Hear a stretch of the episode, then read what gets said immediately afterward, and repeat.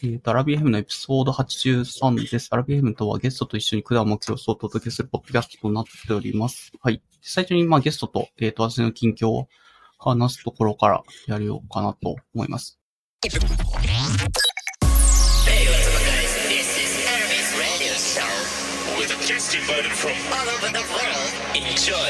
Hey,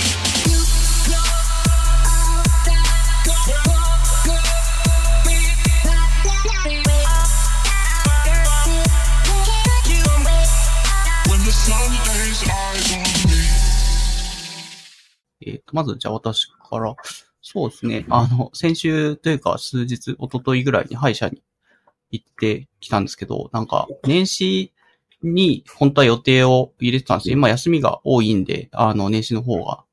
歯医者に全然都合がいいんで、昼でもいいですよ。朝でもいいですよって言って、朝に入れてたら、年始のさ、生活リズムが終わりすぎてて、なんだろう、起きたら完全にもう、あの、い お昼になってたし、結構親切な歯医者なので、ちゃんと電話を2度3度入れてくれてたんですけど、全部ぶっちぎっていて、ただただ 申し訳ない。最悪の話ですね。そうですね。自分をちょっと、ね、年始に時間があるっていうところを過信しすぎたがゆえの、ちょっと大失敗を踏んで、まあ、た、ただでも歯医者はなんか行かないと、あの、なんだ、メンテとして良くないので、もう一回予約を入れ直し、歯医者に行ってすいませんと謝りながら、あ、あの、はい。はい、ビです。じそうですね、ゲストの、はい、アゾソンさん、お願いします。あはい、えー、2年ぶりに読んでいただきました、アゾソンです。最近は、今週なんですけど、まあコロナになりまして、お、2日間ほどぶっ倒れていました。まあ、とうとそうですね、とうとう4回ワクチン打ったんで油断していたんですが、まあ、急になり、めちゃめちゃ熱も出て、う。うん。ああ怖えと思いました、最近。怖かったです。以上です。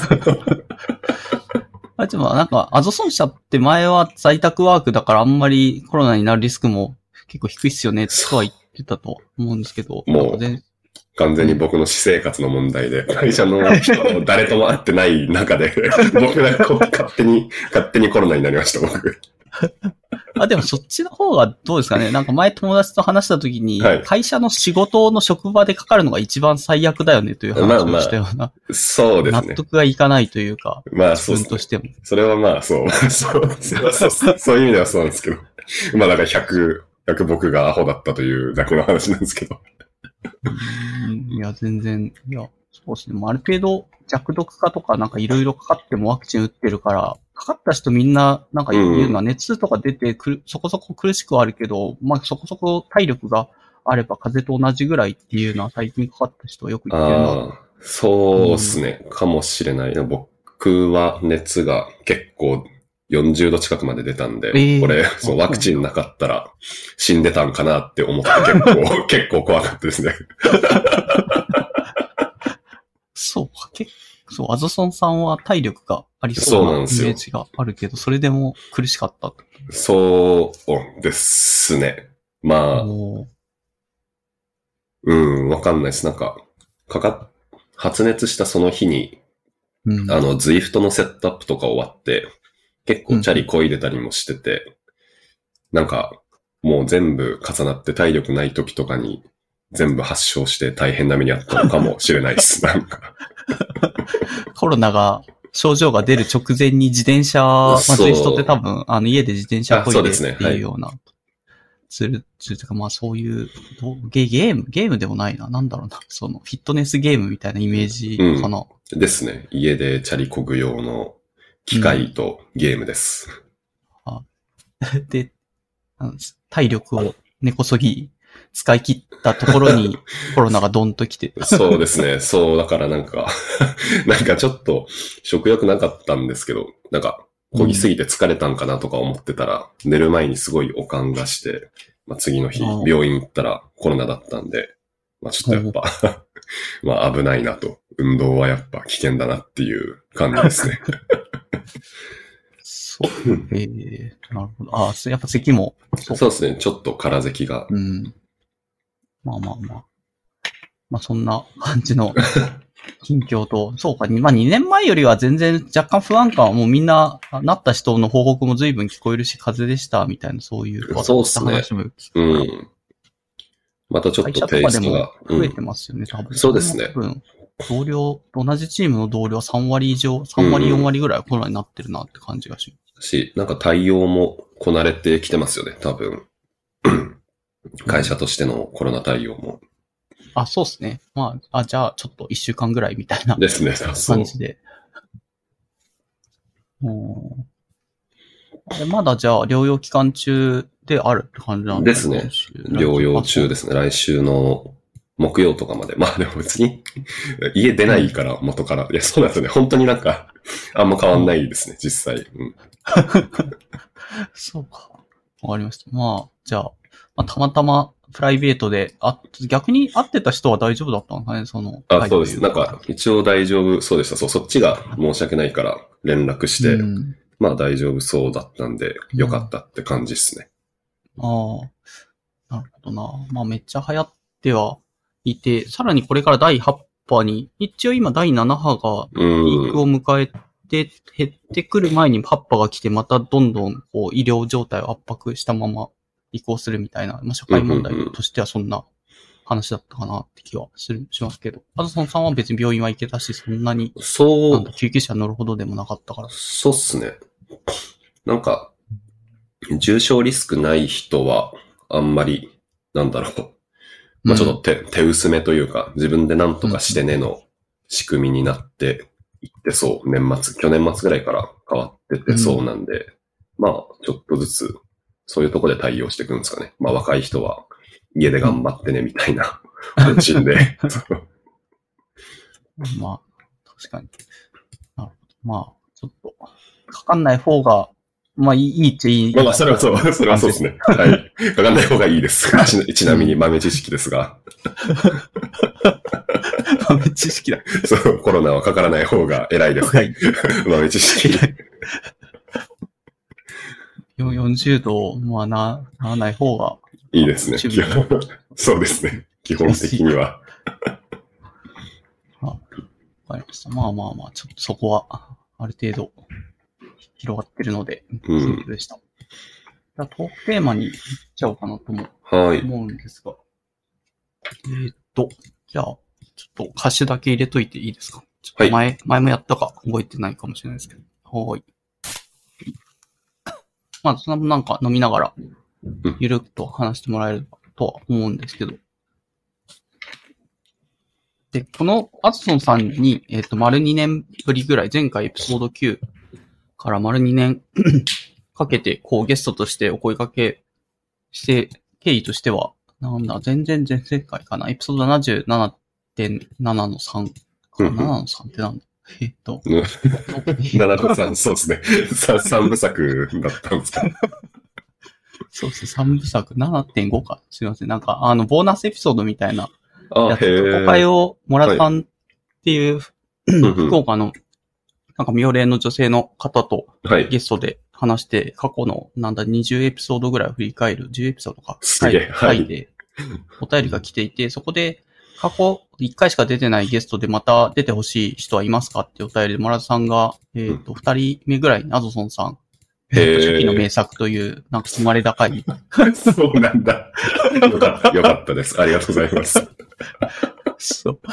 村さんの中では、一応もう全部聞いて、振り返り用にこう、あの、ゲストでお呼びしてるので、一応過去回全部聞いてくれてて、聞いた上で、こう、70回とか80回全部のエピソード聞いた上で、アズソンさん、多分ベスト。いやそれはまあ、名誉です。ありがとうございます。そこで一応出てたのは、なんかトークテーマももちろん面白いんだけど、アズソンさんのなんか言語化能力が本当にピカイチ優れてるっていうお話をされていよかて、ったです。はい。どうだろうな。まあ、もちろんお仕事でも生きてるとは思うし、まあ元から言語化能力は、まあブログとか、まあ随分前ですけど、うんうん拝見してると高いなとは思ってはいたので、うん、なんか培、培われていた、まあもともと才能として持ってたみたいな、そういう話なのかなと思った。まあ、オタクくん、オタクくんの喋りが良かったみたいな感じですね、結構。か そうですね。なので、前回は、なんだったかな、その、アドソンさんと一回、なんだろう、ご飯食べましょうっていうんううん。回とかで、えっ、と、なんか、なんだっけ、神経質成人男性二人が はい。飲み屋で、なんだろう、し仕事とかその組織の話とかについてしたっていうところから来てるのかな？なんかドキュメント整備とかで、アドソンさんの会社スタートアップで、えっ、と、まあ、い今はまだ上場してないけど、そうですねどうなんだろうな。まあでもかなり規模が大きくうん。なられてるんじゃないのかなと、うんこの1年2年で人もどんどん増えてるっていう。メディアとかマスコミに出てるなんか割合というかそういうのはよく流れてくるようになったなと思って拝見していて。で、そこの初期メンバーとしてっていう意味で長老としていかにこの組織の歴史書を編纂していくかっていう 長長老業務の話をそうっすね。していただいたりとか。で、あとは趣味のデッサン教室の話とかっていうので、えっ、と、絵を描くときにどうものを見るかっていう視点の話みたいなのとかをしていただいたのが一応振り返りになってますね。前回エピソード9。で、そこから丸2年で、まあ時間も経つので全然もうそんな昔の話されてもみたいなうんうん。感じになってる。いや、でも逆に、確かに今も変わんなくてびっくりしまった。2年も経つのにドキュメント整備と、長老の話とデッサンの話しかないのかもしれないですね。もしかしたら。変わってないのかも。それ、どう、どうですかね？なんか、えーっと、なんちょっと全然打ち合打ち合わせ的な場で聞いたけど、なんかしし仕事おもんないツイートみたいなのをたまにされていて、で、その文脈というのは、なんだろうな、やりたいことがいっぱいあるからやってる場合じゃないみたいな、そういうなんか、逆に前向きなあまあ、話なのか。うん。そうですね。前向き寄りではある。一応。まあ、うん。ドキュメント整備とかも、うーん、どうだろうね。やっぱ結構、いい意味で仕事はあんまり、キリがないので、その、いつまでも人が、ななんだろううん別に、本当にこれは悪い意味ではないんですけど、どんどん人が増えてくんで、うん。その時々でドキュメントもっと整備しようねってなったり、まあ、また組織のこと考えようねってなったりして、区切りがつかないので、なんかあんまり僕自身が区切りがつかないものに、こうガッと集中して達成感を得るっていうのができないので、うん、まあなんか、そんなにがっつり頑張る、頑張れなくなってきたなぐらいの感じうん。ですね。仕事もね。だから、まあ、逆に、スプラトゥーンとか、リーグオブレジェンズとかの対人ゲームは、まあ、一試合戦って区切りがつくので、気持ちがいいっていうぐらいの ノリのツイートですね、あれは。あ、そうなんだ。まあ、ゲームと漫画とか、そっちの方の方に時間を使いたい、仕事を思んないみたいな感じのことをたまにツイートされてて、なんか時間が随分長いこと働いていて、うんそう、組織のそういうのも、あ、なんだまあし仕事は飽きるっていうのもなんかあると思うんですよね。なんだかんだうん、まあ、あるですね。うん。うん。面白い。うーん。まあ、どうかな。まあ、だからといって、まあ、辞めたるわとか転職したるわっていうほどの、えっ、と、感じでもない。そこまでつまんないわけでもないけど、なんだ、区切りがない。区切りってどうなんですかね？でも、組織ってふ、なんだ、どんどん人増えていくセンスうんうん。に多分あると思ってて、まあ、その売り上げとか増えてたりとか規模を拡大していくっていうのが組織の一個の命題というか、使命みたいなところがあると思うんですけど、そうすると、アドソンさんの区切りがつかない業務はずっと区切りがつかなくてやり続けていくみたいな感じの、なんか見通しになりそうですけど。え、おはい。はい。はい。なあまあそうですね。えーっと、あれだな。うんまあでも最近思うのは、まあドキュメント整備とかは、ドキュメントとかって、まあ僕は勘違い。してたんですけど、皆さんドキュメントがあったらよかったねという振り返りをしてくれるので、まあドキュメントがあると、ドキュメントを見て仕事をしてくれて、まあ何も困りませんでしたとなると思っていたんですが、うんうんまあなんかこの2年でようやく思ったのは、うん。まあ別にまずコードとか機能の要件を見て意味わかんなくて切れた後に文句としてドキュメントがありませんでしたと言ってるだけなので、まあその、まあ、あ あと、ドキュメントって後から差し込む言い訳カードなんで、なんか言い訳カードがいっぱいあると嬉しいなんてことは実は誰も思ってなくて、一番手前のコードと要件がいい方がいいっていう話をしてるわけなんで、まあそっちうん。だなと最近思い、コードを、コー。ドをずっと綺麗にする活動などはしている。まあそっちは多少えー。区切りはあるので、まあそれはうん。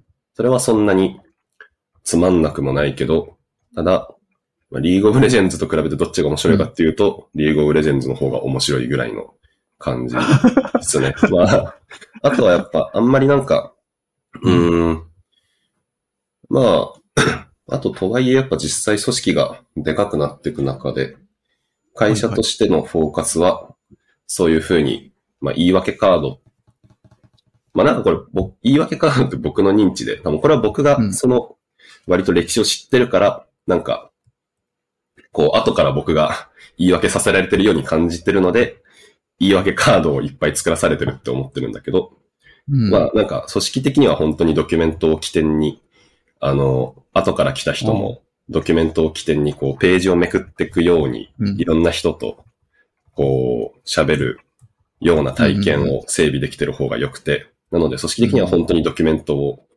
整備したいんだと思うけど、おなるほど。そしてでも組織の任務的には、もともとの方針は、ヤズさんがやってたことはあってはいるけども、アトソンさんそう自体の個人として言い訳カードに見えてきたから、リファクタリングの方の方が重要じゃないかっ。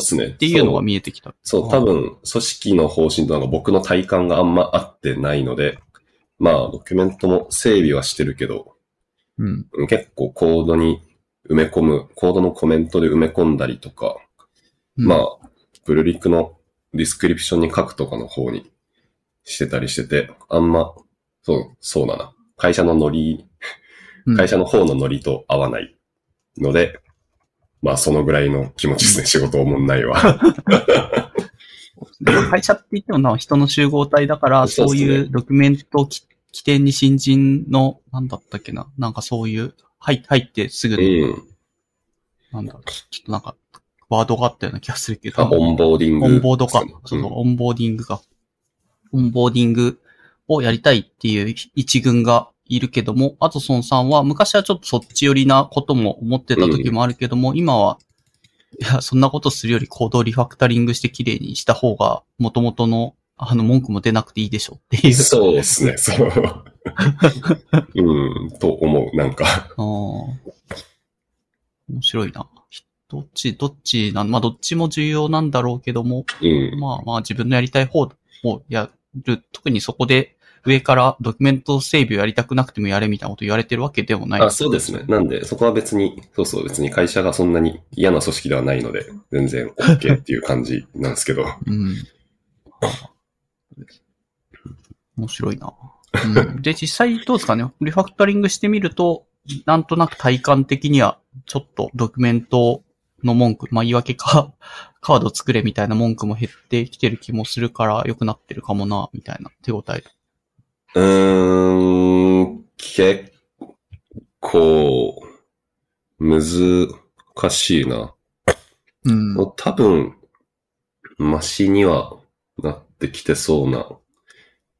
まあ、僕、そうですね。確かに僕側から何か伝え損なってて、困ってるみたいなことは確かに減ってる気はするけど、とはいえ、うーん、まあ会社全体で決めた方針にのってないコードが見つかるとか、まあ方針変えた時にコード全体をちゃんと修正できてなかったみたいな問題とかって結構ポロポロ起きるんで、まあそういうのはやっぱ組織全体ちゃんとやってこうっていう組織活動の話なのかもしれないなとかは思ってる。だからまあ、まあなんかさっきちょっとドキュメント、ドキュメント書くかコード書くかみたいな話をしちゃったけど、なんかあどっちかというと、僕があんまり組織全体で頑張るか僕個人が頑張るかっていう話したときに、まあ僕個人で頑張る方を取っちゃってるっていう問題なんですよね。多分、その、組織全体で頑張る方は人がどんどん増えてって、なんかうん。人増えるためにまた頑張るかって言ってなんか、よっしゃやるぞって毎回なんか、こう終わる前に次のスタートが切られてて気持ちが悪いので、まあ、個人で頑張っちゃってて、個人頑張り単位として成果は出てるような気は僕個人はしてるが、うん。まあ言うて、組織の方の問題がやっぱあるので、で、結局それは、組織が増えるとどんどん大きくなってくるので、まあ、やっぱそっちの方が大事なのかなとかも思いつつ、うん。まあ、とはいえやっぱマジで、本当に、そっちの話僕はあんまり面白くないので、なんか、ま あなんかちょっと考えないといけないですね。なんか、コミットの仕方をなんとか。ああ。そっか。なんか前、なんだったかな、スタートアップとかで働いてる人、うんポッドキャストとかなんかです。やっぱり似たような話が、ド ドキュメントの話みたいなので、誰でもわかるようにみたいなのが出るけど、うん。スピードを重視する、なんかスタートに少人数であればあるほどドキュメント書い書いて、なんかドキュメント読まなきゃできないやつなんかそもそも振り落とされてくんだみたいな、そういう、どんどん少人数で少人数で尖っていくみたいな話をしていて、そうじゃないとスタートアップとしてなん、なんだろうな、価値がないでしょみたいなこと言ってる人もいて、へえ、そういう視点もある、ある、あるかもな。そう、そうですね。激しめだけどもしかしたらある かも。そう。ドキュメント見なきゃやっていけないようなやつはそもそも、なんか、うん生き残れないんだからそんなやつは早めに切り捨てればいいみたいな感じの話してて。まあ、まあ、むずい、むずいな。でも、そうな。うんまあ、もしかしたらそれも最初にコード書いた人が誰でも読めるコード書ける有能な人間じゃなかったからそんなことになってるかもしれないので、まあ、どどっちが振り落とされるべきなのかは結構うん。むずいかなっていうところもあり、僕は一応コードを読めるようにするぐらいのことは個人の範囲でできるので頑張りたいなという派閥ですね。おーなるほど。落としどころがそこなんですね。ドキュメントまでのなんかリッチな何かは必要はないけども、うん。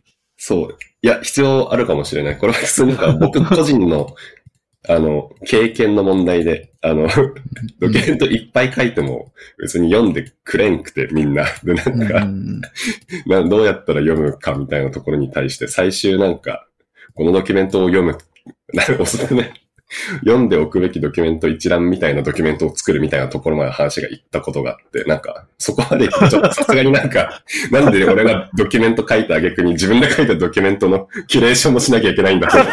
ちょっとなんかさすがに、さすがにそれはなんか、やってらんないなと思って、ちょっとまあ、い一旦切り替えたって感じです。だからなんか、そんなにそうだな。なんか、心情としてドキュメントを、ドキュメントなくていいと思ってるわけではないけど、い今までの弊社での開発の経験上、一旦良くないとこまで行ったからやめてるみたいな 感じですね。そこまでは面倒見きれんわっていうところまで、そこまでやらなきゃいけない、やらないと読めないならちょっとドキュメント違うのかもなって思った、ちょっと。まあ、なんだろうな、GitHub かも、もうなんかオンボーディングでドキュメント新人にパンって渡した時に、と大量にありすぎて読めない問題みたいなうん。のが問題視されてるって出てたから、まあ増えていけば増えてったでまた別の問題が、なかったらないでもちろん問題なんだけど、あありすぎたらありすぎたで問題っていう意味でキュレーションが必要だっていう、その次の点。それは 書いた人がキュレーションまでしてたら僕本当にずっとドキュメントいじってるだけで終わっちゃうから、まあちょっと一旦、一旦やめるかっていう感じですね。なんで面白い。やりすぎた。まあそうっすね。うん。やりすぎになったかもしれない。なるほどなじゃあ、なんだ、組織としてはいい方に、まあ大きくなって、一応全体として多分売り上げとかその、なんなんだろうな社、社会に対しての影響力みたいなのは増えてうんい。るような印象だけども、えっ、と、中でやってる、スタートアップで初期からやってる人からすると、ななんですかね、あの、またフェーズがすごい速さでどんどん自分が思うより早く変わっていくので、個人は個人で、あの、目標、目標なのかな？一応やりたいことみたいなのを掲げて活動しているという感じなんですかね、一つの一員として。そうっすね。まあなんか、まあそこは、あの、なんだ。まあ社長、副社長とかも優しいので、まあみんなが、優しいのっていうかまあみんないい大人なので、まあ自分のモチベーションと実際の組織のあり方すり合わせつつ、まあうまくまとまるように頑張ろうとしているみたいな感じですね、全体として。まあ、ただうん、人がどんどん増えてるので、まあ、ちょっとずつ難しくなってってる。すり合わせ自体が難しくなってってるぐらいの状況うん。かなっていう感じですね。いい増えてっていいことばっかじゃやっぱりないって感じなんですかね。これはさすがにそう。厳しいな、みたいな。うん、まあ増えていくとやっぱ、いいことばっかでは、ない、ないかも、ないかもっすね。まあ、うーん。いや、結構むずいな。まあ増えてく、人が一人増えた時のいいこととして、その人に説明する過程でいろいろまたうんまあ過去の話がまとまったりとか、過去のことを見直して、また新しいことを見つけたりするっていうのと、その人自身が新しいアイディア出してくれて、新しいとこに行くみたいなのがあるけど、それって結構やっぱバッファーを要するので、なんかその人への説明の期間と、その人が見つけた新しい方針の実現の期間ととかがあったりして、だかなんか、人がどんどんどんどん 入ってくると、なんか、ま、新人 A が新しい、昔のことを学んでる時期、間にまた新人 B が昔のことを学び始めて、なんか、うん。あっちこっちから同じこと何回も何回も聞かれたり するし、ありそう。そう。だし、また、その、それが終わった後に、せっかく新人 A が新しいこと考えてくれてうん。て、まあ、それいいねってなってても、新人 B もまたいい感じのこと考えて、結局、リソースが足りないみたいなことになっちゃったりして、だから、そうだな、なんか、うん、新しい人の良さを実現するため、まあ、つか、十分に発揮するためのリソースが足りないみたいな。新しい人の価値をちゃんと発揮するためのリソースは新しい人からは捻出されないので、そこはちょっと、うん、回らないくなるかなって感じですね。いっぱいどんどん人が入ってくると。うん確かにな。新しい人がやりたいことを構想した時に一人でできないから、こう、外から人連れてくるとかまで全部やってくれればまあいいんですけど、まあそこまでやる人ってあんまいないから。あんまいないですね。まあ、そう、たまにいて、そうですね。だから、まあ、そう、では、そうなんですよね。たまにいて、そういう人、そんなもんなのかなと思ってめっちゃ人取ると、まあ、当然そんなことはないみたいな問題とかもある、ありますね。あ、なるほどね。新しい人が構想して、こんなに人必要なんですっていうのを言うから、あじゃあ人取ってみるかってやったら、えいらないじゃんとか、ちょっと全然じゃないっていうことがあると。あ、というか逆でその、新しい人がこういうことやりたいですって言って、こういうことやる知り合いいますって言って、その人に手伝ってもらいますって言って、なんか、その、人を集めるところまで新しい人がやってくれることがたまにあって、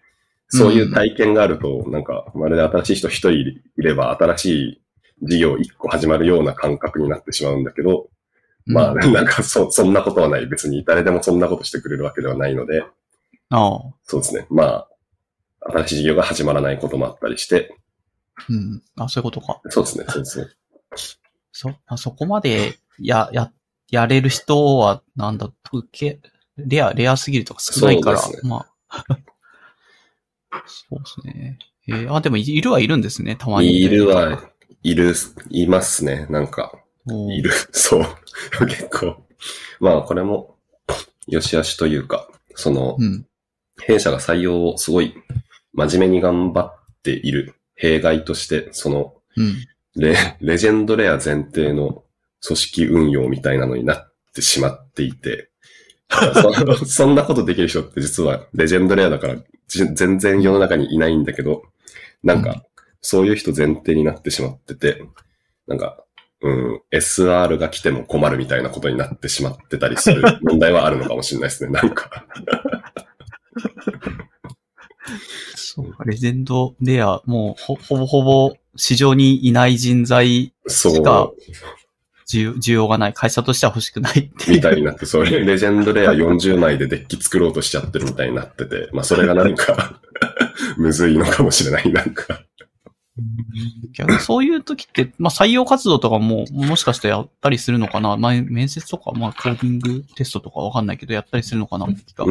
するんですけど、そのレジェンドレアを得るためにはどういうテストというか、その人の採用のかやり方を知ってたりするんですかね？リファラルとかですか？そうですね。でも、レジェンドレアについて言うと、やっぱレジェンドレアの人ってちゃんと自分から発信とかもするので、まあう、ん。弊社だと使ってる開発言語が珍しいハスケルとかなんで、あハスケルいいねっていう流れで、すごい界隈の有名な人が来てくれて、まあその人は最初からレジェンドレアなので、まあもうや、やったーっていう感じですね。レジェンドレアの場合は。確かに。なんか、スケルで開発してるっていうのはかなり尖ってるから、それが逆にブランディングみたいな感じになって、ハスケルで行動仕事できるんだったら、ぜひ働きたいですっていう、すごい尖って優秀な人が採用できそうな気がします。そうですね。なんで、まあそれで、レジェンドレアを取り、まあ取りすぎて、最近ちょっと困ってるのかもしんないですね。もしかしたら。なんだ。うんレジェンドぜ全部キラーカードというかそういう最高みたいな人で、なんか全員エースで4番みたいな、なんかチームは強いわけではない。あ、いや、それは強いんですけど、その、うん。なんか、採用、実はデジタルカードゲームではないので、その、カードカード引けば引くほど、あの、カード減ってくから、世の中から、その、ああ、そうですね。もう、もうこれ以上レジェンドレアが引けないうん世の中になってきてるかもしんないです。なんか、あ、なるほど。カードがなくなっちゃった。レアカーねドが。なんか、それアカードはだんだん減ってくのかも、やっぱり。そうすると、その会社の規模の限界がそのレアカード依存だから、レアカード引けなくなった瞬間、規模がそうね。うん膨。らまなくなる。そうね。なんか、だからやっぱ、最近のその、うん、そうですね。最近の組織改善活動とかも、まあ、レジェンドレアじゃないカードもデッキに入れられるようにしようみたいな話だったりもするので、まあ結構むずいっていう感じっすね。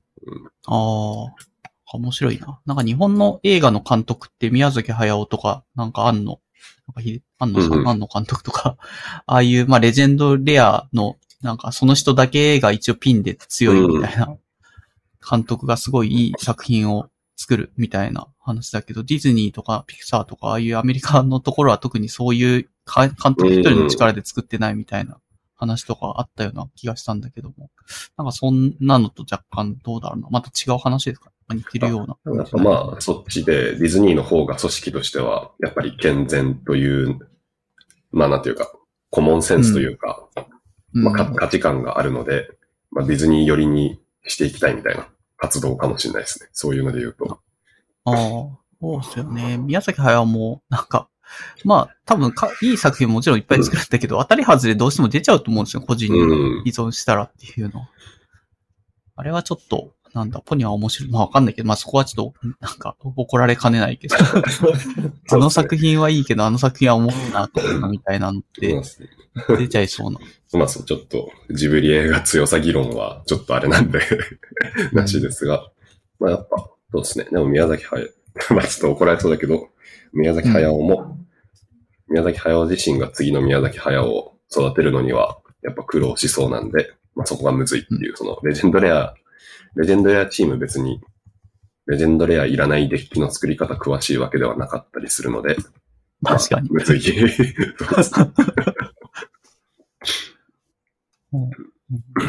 会社の方針、アゾソンさんはどっち、レジェンドレアなくても、あの、そういう、普通のレア、まあ普通のレアカードくらいな人でも十分回る組織の方が健全だろうと思っているし、会社もそう思ってはいるって感じなんですかね。まあ多今、分、割と、そうですね。ただ、なんか、む、むずいな。結構、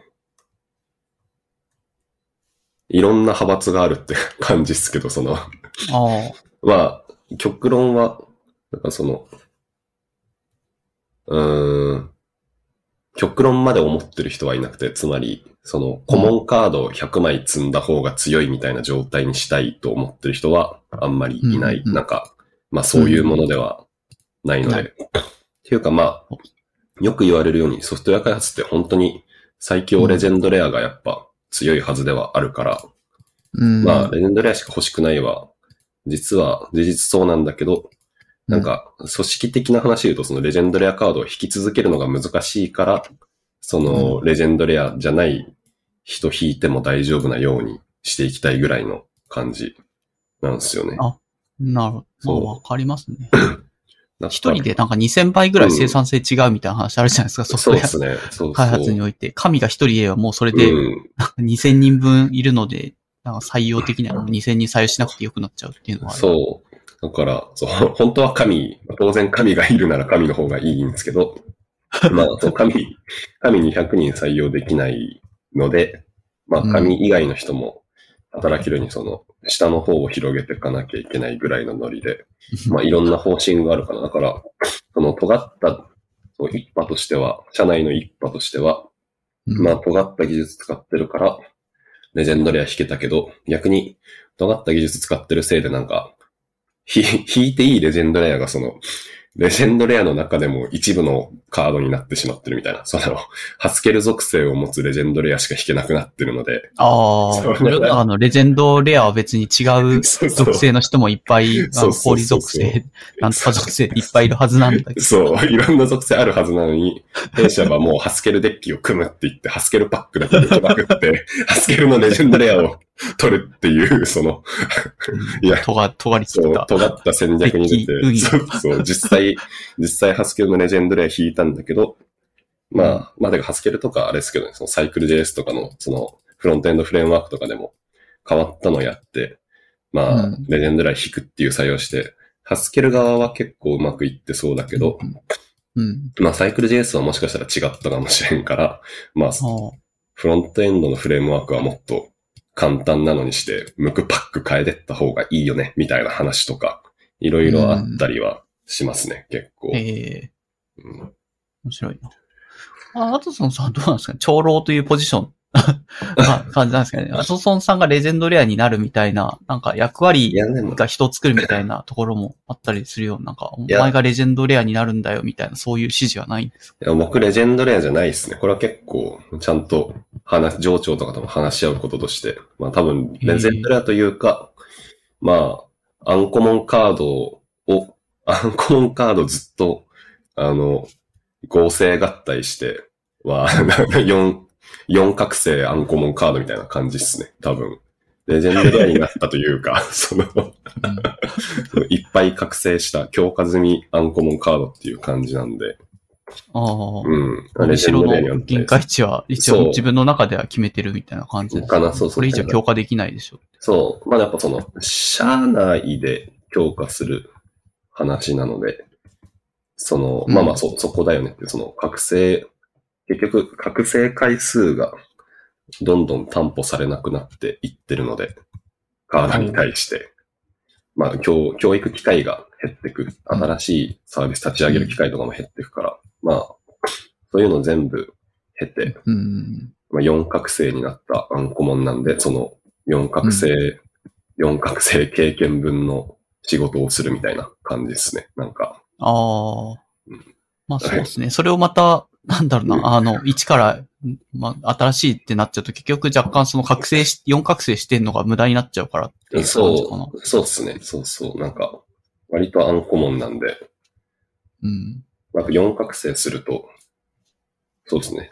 社内で4覚醒すると、社内の特殊な能力がつくので、覚醒ごとに。だからまあ、その、その、まあその特殊能力を使って特殊ミッションに当たってるっていう感じですね。結ああ構。、面白い。なんか入った時から若干特殊ミッションずっとやってないですか？まあ、そう。まあ、入った、まあ、てか、そうですね。入った時は、本当に会社が始まったばっかなんで特殊ミッションしかなかったから特殊ミッションをやってたし、うんまあ、今は4覚醒したから特殊ミッションやってるっていう感じですよ。変わってない。そうですね。特殊ミッションっていうのはどうなんだ若干そのメメタな仕事、仕事を、その、はしごがあって、はしごの一番下で仕事してるっていうよりかは、その、下で仕事をしてる人たちを管理するとか、なんか一個メタな視点に立った仕事をしてるみたいな感じなのかね。もうちょっと違うかな。そうね。いや、それもあるし、ちょっと、あとは、なんかあんまり、結構一人、まあ、PO と二人ぐらいで一個機能やるとか、その提供フローまで込みでやるとか、そんぐらいの、えーまあなんか本当にスタートアップの初期っぽいサイズ感の仕事かもしれないですね。そう言われると確かに。をやってるそう。うん。なんいや、そういう仕事もああるんですね。なんか企業ごとのカスタマイズとかそういう話とはまた違う。あ、いや、もう企業ごとのカスタマイズですね。でも企業ごとのカスタマイズできるように、こう、なんつうのかな。カスタマイザブルな部分をうん増やしていくみたいなのを結構やってますね。そうそう。ほどね。確かに、覚醒してないとできなそうな感じ。そうですね。だからもうなんかガタガタのジェンガに、あの、ガタガタのジェンガにその、あ、後からちょっとずつまた別のブロック差し込んでるみたいな感じなんで。ああ、確かに確かに。それを新人の人に振るのも、まあ、そうっすね。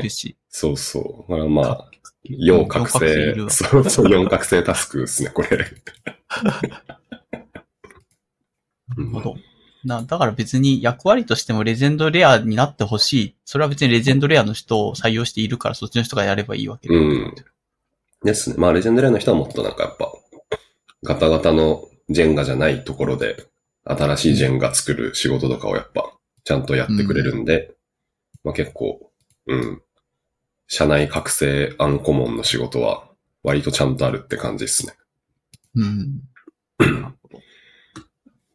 いや、どうですかね。自分の、なんか求められてることがある程度見えているから、そういう役割で、まあやることに対しても、ある程度分かっているとは思うんですけど、分かってるし多分納得もしてやってるとは思うんですけど、うんそういうのに対してこう、自分自身のなんか本心としてっていうのをたまに、本当にこれやりたいのか、これでいいのかみたいなのを多分言う機会ってちょいちょい働いてたりとか、まあ長くやってるとあるような気がするんですけど、あつのさんもたまにあって、それがさっき言ってた仕事問題ツイートとかに繋がってたりするわけではないって感じかな。ああ、まあ、いや、まあでも、そういうのもあるけど、ただこれ、うん。仕事おもんないは、あと、やっぱ根本的に別に、本当に労労働が好きではないみたいな話も、僕はあるから、そそんなにですよ、なんか本当にこれは、なんか、その今の仕事、今の仕事が思んなくて、もっと面白い仕事がしたいではなくて、その、うん。労働という概念が。そうそう、労働が好きではないので、労働以外のことがしたいですね、主題は。だから、その、あの、ロールの方が面白いとかって言ってるのもそういうことなんですけど、その、労労働以外のことがしたいという意味ですね、うん結構。だから、仕事に文句がなくても、労働は好きじゃないので、ロールがしたいですね、基本的には。わかるなぁ。いや、なんか働かないでいいなら働きたくないわ。なんか前提、自分もかなり初めからずっとあるんですよ、そうですね結構でも社会に出てそういう話すると若干受け入れられづらいというか、そういうこと考えてないで働いてる人とも結構いる。うん。で、なんか前提が違うぞという気がするんですよ。そうですね。なんか、うん、十分にお金あっても働くという人もいますね。やっぱ結構。うん。まあ、僕は働かないという話ですね。十分にお金があったら。で十分に働かなくていいよっていう世の中が実現されたら何をするかって言った時にさっき言ったロールとか、なんだろうな、あと絵描いたりとかまあそうですね。絵。描いたり、漫画読んだり、うん。まあね、自転車漕いだりするんじゃないですかね、やっぱり。なら、まあそうね。そう、それはそうなんだよな。いや、わかるわかる。そう、そう、自分も完全にそうなんだけど、そうじゃないっていう、なんか、うん一軍というか、それもかなりの割合でいる気がうん。するからなっていう不思議な気がしてます。まあ、うん、まあやっぱ労働込みでメリハリつける方が好きみたいな人もやっぱいるんじゃないですかね。そこら辺な気がする。うん。時間はでも、なんだろうな、あの、集中して何かできる時間って結構限られてるから、はい。労働に割いてたらど、どうしても削られちゃうっていうのはあると思うんだけどなっていう。まあでもこれ、お互い別に 仕事金あったらやらないって言ってるから、強烈な労働ネガキャになっちゃうから、ダメですね、これは。エコーチャンバーになってる。そうそう、エゴチャムになる。僕はメリハリがあるんじゃないですかとか言ったけど、別に、確かに。そそれ以上なんか、労働側に立てないから、あんまりアイデア出なくて。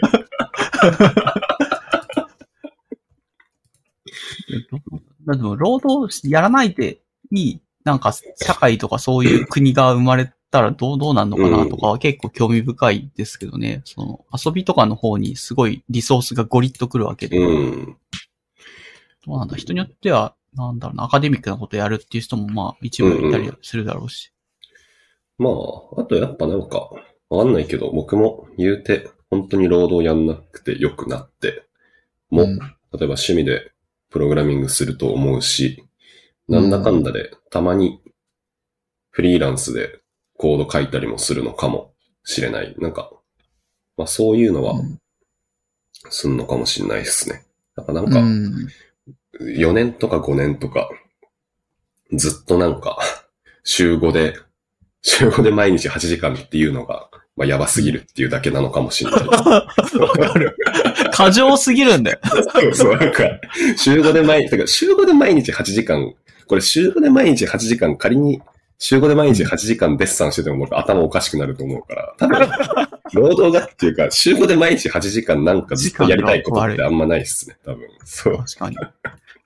どんなやりたいことでも週5で毎日8時間やれって言われたら確かに嫌かも。あんまりスプラトゥーン8時間毎日やれって言ったら本当に嫌になるかもしれない。スプラトゥーンかなりインテンシブだから8時間もやりたくないですね。めちゃくちゃ疲れそうる。そうそう。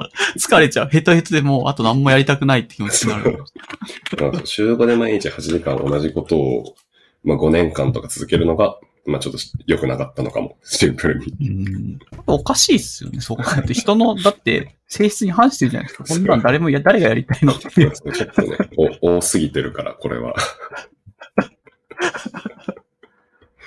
んだよな。そう考えると異常だよな、仕事を。こういう、なんだろう、時間。おかしい。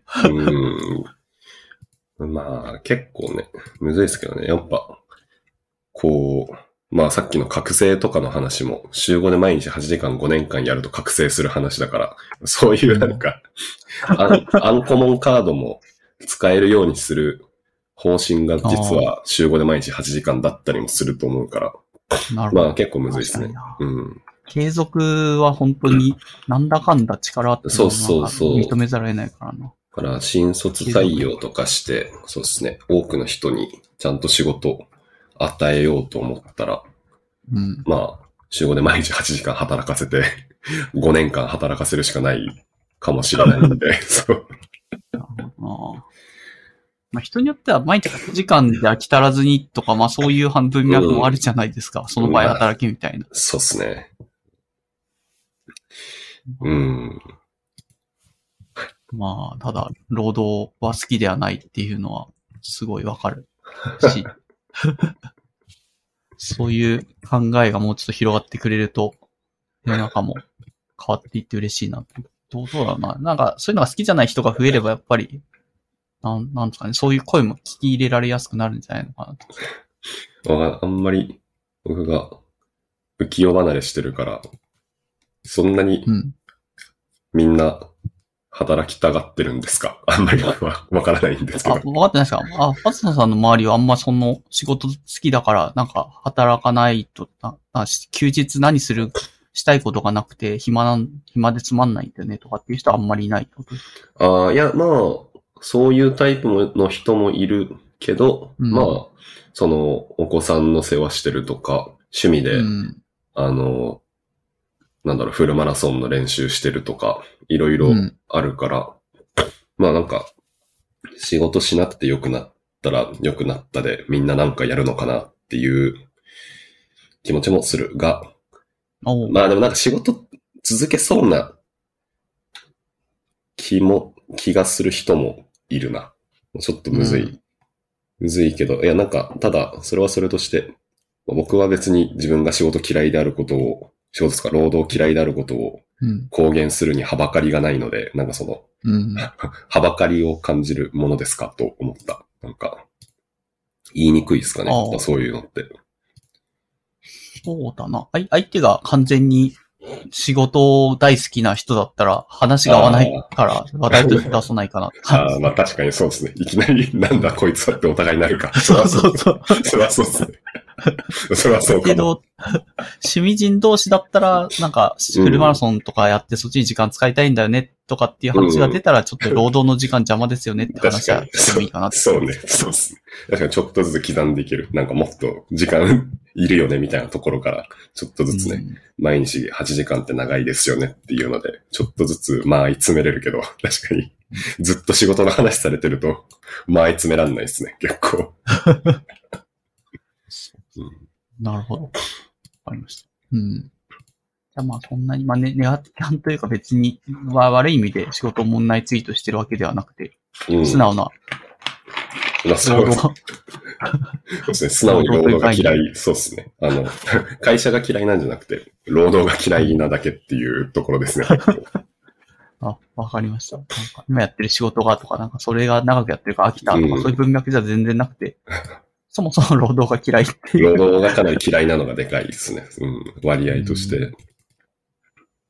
ああで、アゾソンさん的にはそんなに労働が、すなんだ、嫌いっていう人は意外といるんじゃないかという手応えもあるってことかな。結構嫌いな人いるんじゃないですかね。わかんない。そんな気がしますね。ゲームで通話してる人とかもそんな気はする。まあ、ああ、確かに。でもさっき、アラビさんが言ったように趣味人で喋ってるからですよね。それ多分、そう言われると。まあそう、そうですね。趣味同士で、趣味があの大好きっていう前提で、一番だっていう前提で話してる人同士の会話だから、まあ、うん。やりやすいかなという気はそうですねぜひ、もっと、おもんないツイートしていきましょう。仕事、そうですね。労働。まあ、労働って言った方がいいですね。なんか仕事って言うと、会社の文句のように聞こえるかも。聞こえ。ちゃうから。労働、労働ワークうん。労働良くないなって言おう。はい。うん。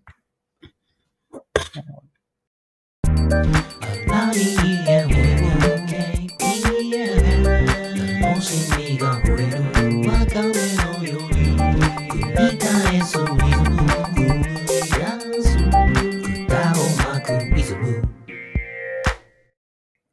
そんなところかな。だ前回だとデッサン教室の話とかちょっとしていただいてたんですけど、どうですか ?2 年で、あの、前回は神江市にな、なる活動。で、多分しばらく絵描いてるのを投稿してたりもあったような気がするんですけど、今はどういうフェーズというか、ある程度もう随分時間が経って自分としても、なんだろうな、飽和点とは言わないけど納得するところぐらいにはなんか至ったな、みたいな感じないやー、でも逆でデッサンはまた逆？ブレイクスルー来ましたね。なんか、飽和点。あ、マジですか？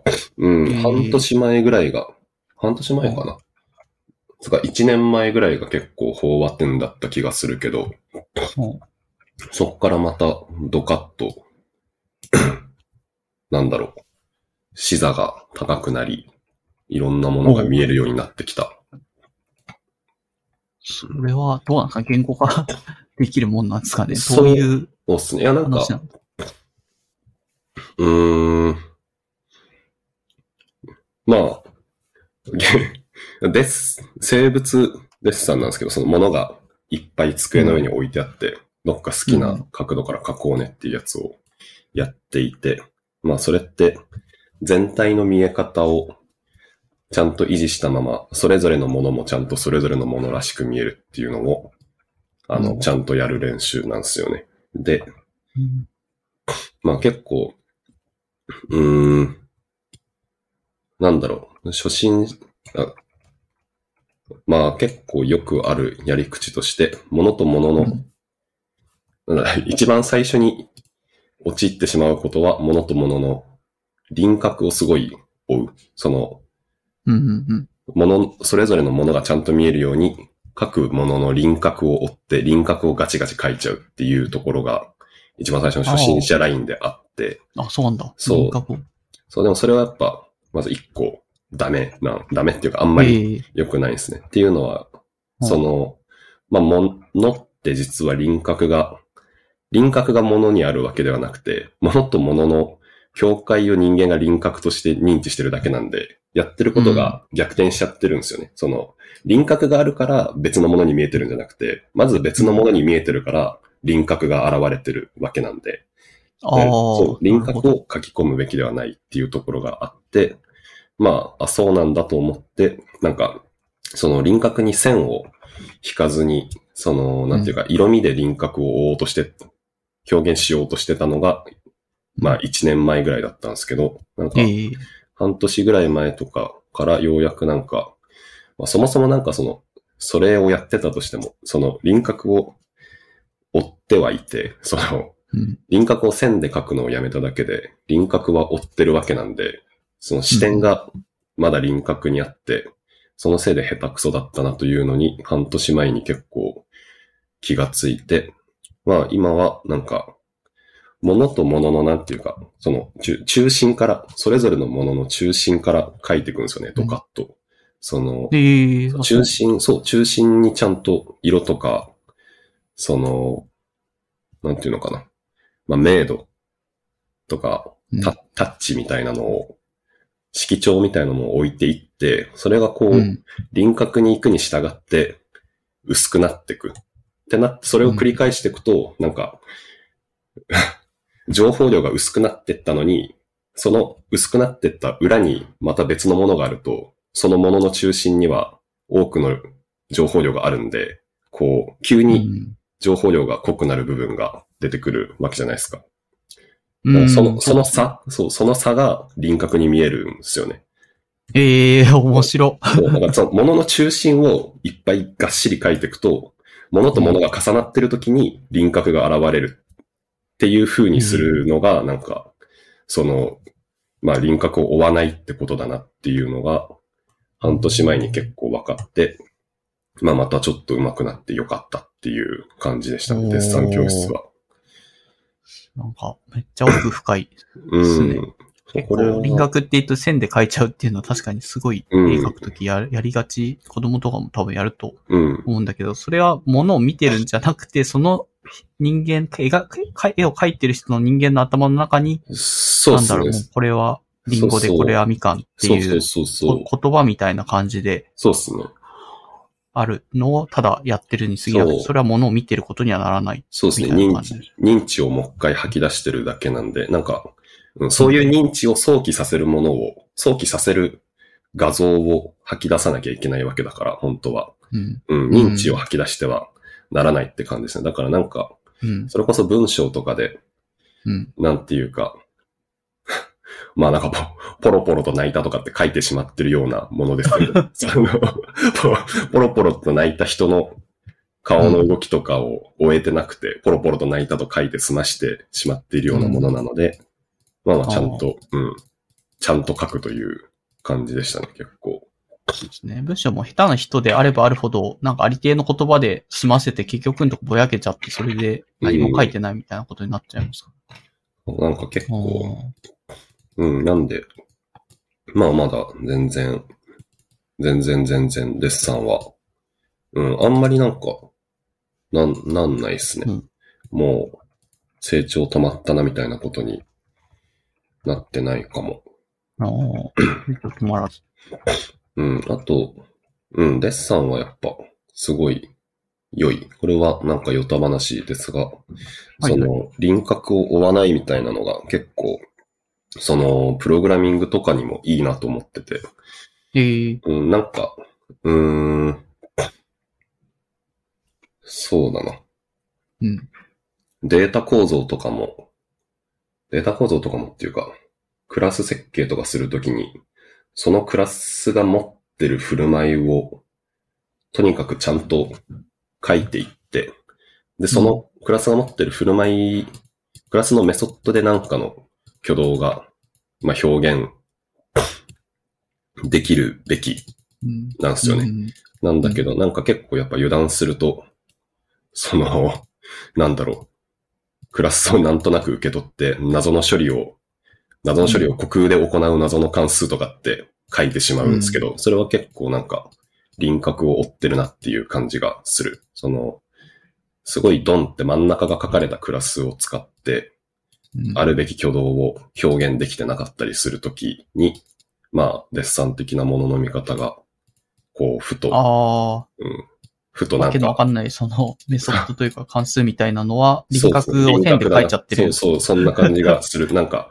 こういう輪郭、てか、要はなんか、ななんつうんですかね、その、アプリケーションを作るときって、あの、うんデータをいっぱいパスするじゃないですか、あっちこっちに。はいはいはい。で、その時に、なんかどっかとどっかでデータが、こう渡る時に何かが行われるはずっていうのが輪郭感として頭の中にあって、その輪郭をなんかそのまま、あのデータパスの時の処理として適当に書いてしまうと結構輪郭を追うことになっちゃうなっていう感じですね。うん。なんか本当はそのデータが、データの方のなんか挙動としてそういう輪郭線として表現される何かがあったり、逆にそのうん。橋渡しされるエリアとエリアの方での言葉として何かがあるはずなのに、うん。それをなんか、ど、どこかの中心として書かずに、輪うん。輪郭の何かとしていっぱい書いちゃうみたいなことをすると、なんか、うん。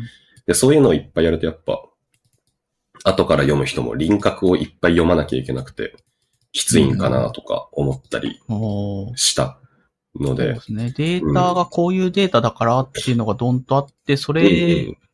がむしろ主軸として書いているんであれば、読む方も、あ、こういうデータだからうん自然だよねって読みやすいけども、輪郭でここが輪郭なんだ、これが輪郭なんですみたいなのを読まされるのは、あなたの感想ですよね、みたいな。そうですね。で、なんかずっとどこまでも輪郭やっぱ追わなきゃいけないし、輪、あの、続いてるから輪郭って。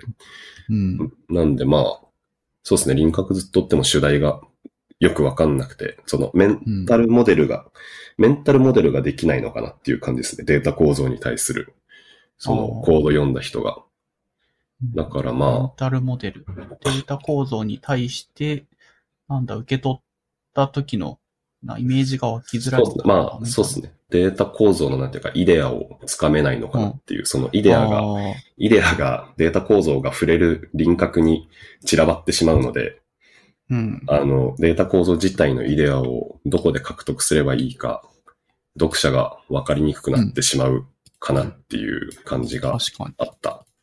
に。へえ、面白い。デッサン教室のものの見方がコード書くときにもそう言ですね。そう、デッサン教室は結構ずっと役立ってますね。なんか個人的には。うん素晴らしい。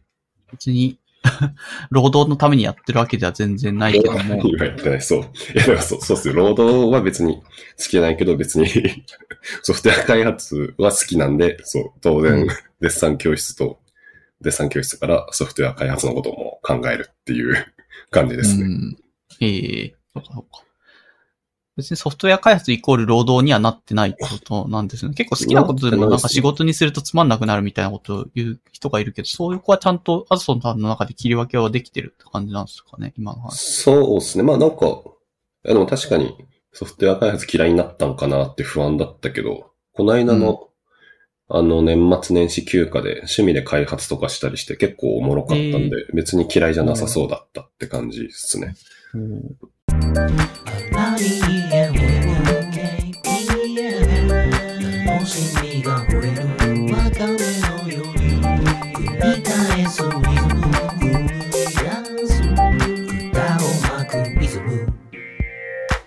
これは何なんだ？その自分の仕事と全然ない個人開発みたいなのを年末年始やってみたって感じ？あ。そう、そうですね。なんか全然仲間ちで、あこの小ノートのコンテンツの後ろの方にもちょっと書いてるけど、仲間内でやってるポケモン大会、ポケモンバトル大会やってて、あ、これ？はい。そうですね。そのなんか、そのためのプログラミングをちょっとやってて、結構楽しかったんで、そう、よかったって感じですね。えススイッチの最新版だとスイッチのやつ？そうですね。スカバイですね。はい。SV スカバイだけど、うんあれってプログラミング、なんだ、データ管理するなんかアプリ作ったりとか、そういや、ものうなんか全 全然そんなんでもなんでもなくて、なんか、うん。これ、ポケモンドラフトバトル、その、みんなでランダムにポケモン引いてって、6体のパーティー組んで、まあ、それで、で、その、決められた、みんなこういうの出すんやっていうのが分かった状態で、その、育ててって戦うみたいな遊びをやってるんですけど、うん。まあなんかそれやると、その要は、ダメージ計算するべき相手が分かってるので、最初から。うん。その、まあこういうポケモンが出うるので、じゃあ僕のこのポケモンは、だからまあ要は僕のムクホークは、その、誰々さんが出してくる敵の、まあ、なんだろうな。例えばノココッチ一発で落とせるのかどうかみたいなのが知りたくなったりする。てか、一発で落とすためには何をすればいいのかみたいなの知りたくなったりするんですけど、ただ逆にうん。一発で落とすようにした場合、あの、そのムクホークって、まあ、敵の一家ネズミのこの攻撃何発まで耐えるのかとか、一家ネズミより先に動けるのかみたいなのが、まあ、なんかこう、うん全部連動して立場が変わっていくわけなんで、うん。そういうのをなんとなく見れるようにしたくて、え、そんな便利なかツールあんの？いや、なんかな、ないんですよね。てかその、ない、うん。でもなんかね、そこら辺も、なんでそんなツールがないのかとかも作ってったら、まあ、これもデッサンと同じで、なんかそう、なんか、その今回、ドラフトバトルで、ドラフトバトルってその、うん。みんながもう何出すか決まってるから、そういうのが作り得るんですけど、なんか、でも、実際のポケモンのネット対戦って、相手が何出すかとか、環境に何がいるかとかってわからないので、そういうツールがなかったりすることなどとかも、なんか込みで、そういうことか。そうですね。まだ結構ややりうるそうっすねやりうる。だから作りやすかった、一旦。まあ結構、それってどうなんですか？試合する前にある程度もう、なんか見通しが立っちゃわないですか？もうこれ買ってねえや、みたいな。やっぱ結構ね、今回、いやそう、てか本質ポケモンバトルって、ななんだろうな。ポケモンバトルってでも本質そもそもそうなんですよね。なんか、その、その、まあそこはなんか僕の趣味の話だけど、別に本当はもともとポケモンのし、ポケモン自体が実現すしうる、あの、うん。ステータスの幅とか技、覚える技の範囲から何が起きるかとかって大体決まってるけど、なんかみんななんかどの、実際どのぐらいのダメージが発生するかとかを計算して覚えておくのがめんどくさいから、まあ当てずっぽうでなんか有効でない手を打ったりするっていうのがあって、あんまり好きではない、そこは好きではないので、なんかそういうちゃんと試合中とかにも簡単に計算できたりする何かがあればいいなとは思っていたっていう感じで。なるほど。作っえ、じゃあ全員、それで計算して最前提を打ちながらポケモンバトルをする。そうできるといいなって思ったんですけど、ただ、でもなんかそういうのも作ってみてると、やっぱ今作のそのテラスタルっていううん属属性変わる要素とかが、やっぱ属性変わると、うん。あの、テラスタル下側の打つ技の威力と、まあうん。受ける、受けるダメージ。そうそう、体勢が変わるとかもあって、まあ一応なんか、ちょっとしたアウトプレイ要素とかもあったりして、結構まあおもろいなっていう感じですね。その、ええやっぱうまく作ったんですね。そうですね。最善って打ち続けるだけじゃない要素として、その、まあ、度胸試しみたいなのじゃないですけど、本当にうん人間を読まなきゃいけない部分として結構あったりするんで、うん。まあまあおもろいかなって感じですね、あれは。テラスタル含めた、なんかダメージ計算もそのツールはできるようになってるって感じなんですかね。なんか、そこも結構、どうしようかなと考えたんですけど、まあ、その、うん。ダメージ計算するときにいろんなことが起きるんで、あのゲーム。まあそこになんかうん。関数挟めるようにしたんで、まあ、えーテラテラスタル起きたなりのなんか挟むとできるっすね。まあ、結構また、まあ、ポケモンドラフトバトル、今第2回なんですけど、またもううん何回か繰り返されるなら、もうちょいなんか改造しようかなって感じですね、そのツールは。ええ面白。それは、ひ広まる、広めるつもりは別にないって感じかな。うんうんそのウェブサービスとかにするつもりはない。するつもりはないけど、なんか、結局その、あれだな、その、なんかも、物申す文章は書くかもしれない。要はその、うん。なんていうか、種族値とかのデータとか、技のデータとかを、誰もなんか、誰も、ちゃんと共有できる形で公開してくれていないから、そういう、そうなんですよ。うん。だから、ちゃん、そこら辺をちゃんと共有、まあ、結局、僕がやりたかったのって、そういうインフォビズというか、情報可視化とかインターフェースの部分なのに、そういう謎のダメージ計算の再実装とか、データの収収集みたいなとことかもあったりして、ムカついたので、なんか、そう、そういうなんかお気持ち表明のための文章はどっかで書きたいっていう感じですね、結構。うん。え、データ取得は自分で一回一回普通にプレイして、あ、このダメージなん、いつなんだってや。ったってことなんですいや、もうこれ、これ、かうん。まあでも、まあ私絶対誰からも怒られないと思うんですけど、なんか、うデータ、まあ、種種族、まあなんか、パラメータ決めるための種族値とかいろんな要素があって、それはまずなんかいろんなファンサイトで公開されてるんですよね。うん。まあでもなんか公開されてるんだけど、なんなんか謎に、あの、違法にスクロールの、まあスクローリングとかしないでねって書いてあるんですよ。ああ、まあだから僕いっぱいページ開いてコピペした。これスクローリングじゃないからって言って、あの、ああ、ブラウザでガチャガチャいっぱい開いてコピペコピペコピペ。まあそこはね、人間の人力でやってるから別に、まあめんどくさいけど。そうですね、クローリングしてないんで、そう。クローリングなんでダメなんですかね？別にそ、その人たちもある程度違法にというか、あ 裏でやってるんですか？そうなんですよ。だから、そこに僕は文句がある。その、なんか所属地とかって別に、所属地、だってね、そうじゃないですか。任天堂が決めてる数字を。そうそう。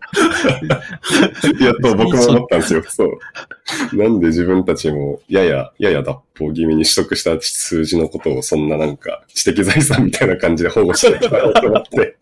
おかしいおかしい。そこにちょっと文句、僕もあったっすね。なんか 気になっちゃった、それは。で、あと、まあ、ダメージ計算みたいなのは、なんか、なんか、ポケモン対戦考察まとめウィキっていう謎のウィキに、なんか、すごい煩雑な式が書いてあって、うん一応それでダメージが出るらしい。うんなんかそこら辺使ってますね。でもなんか、うんうん。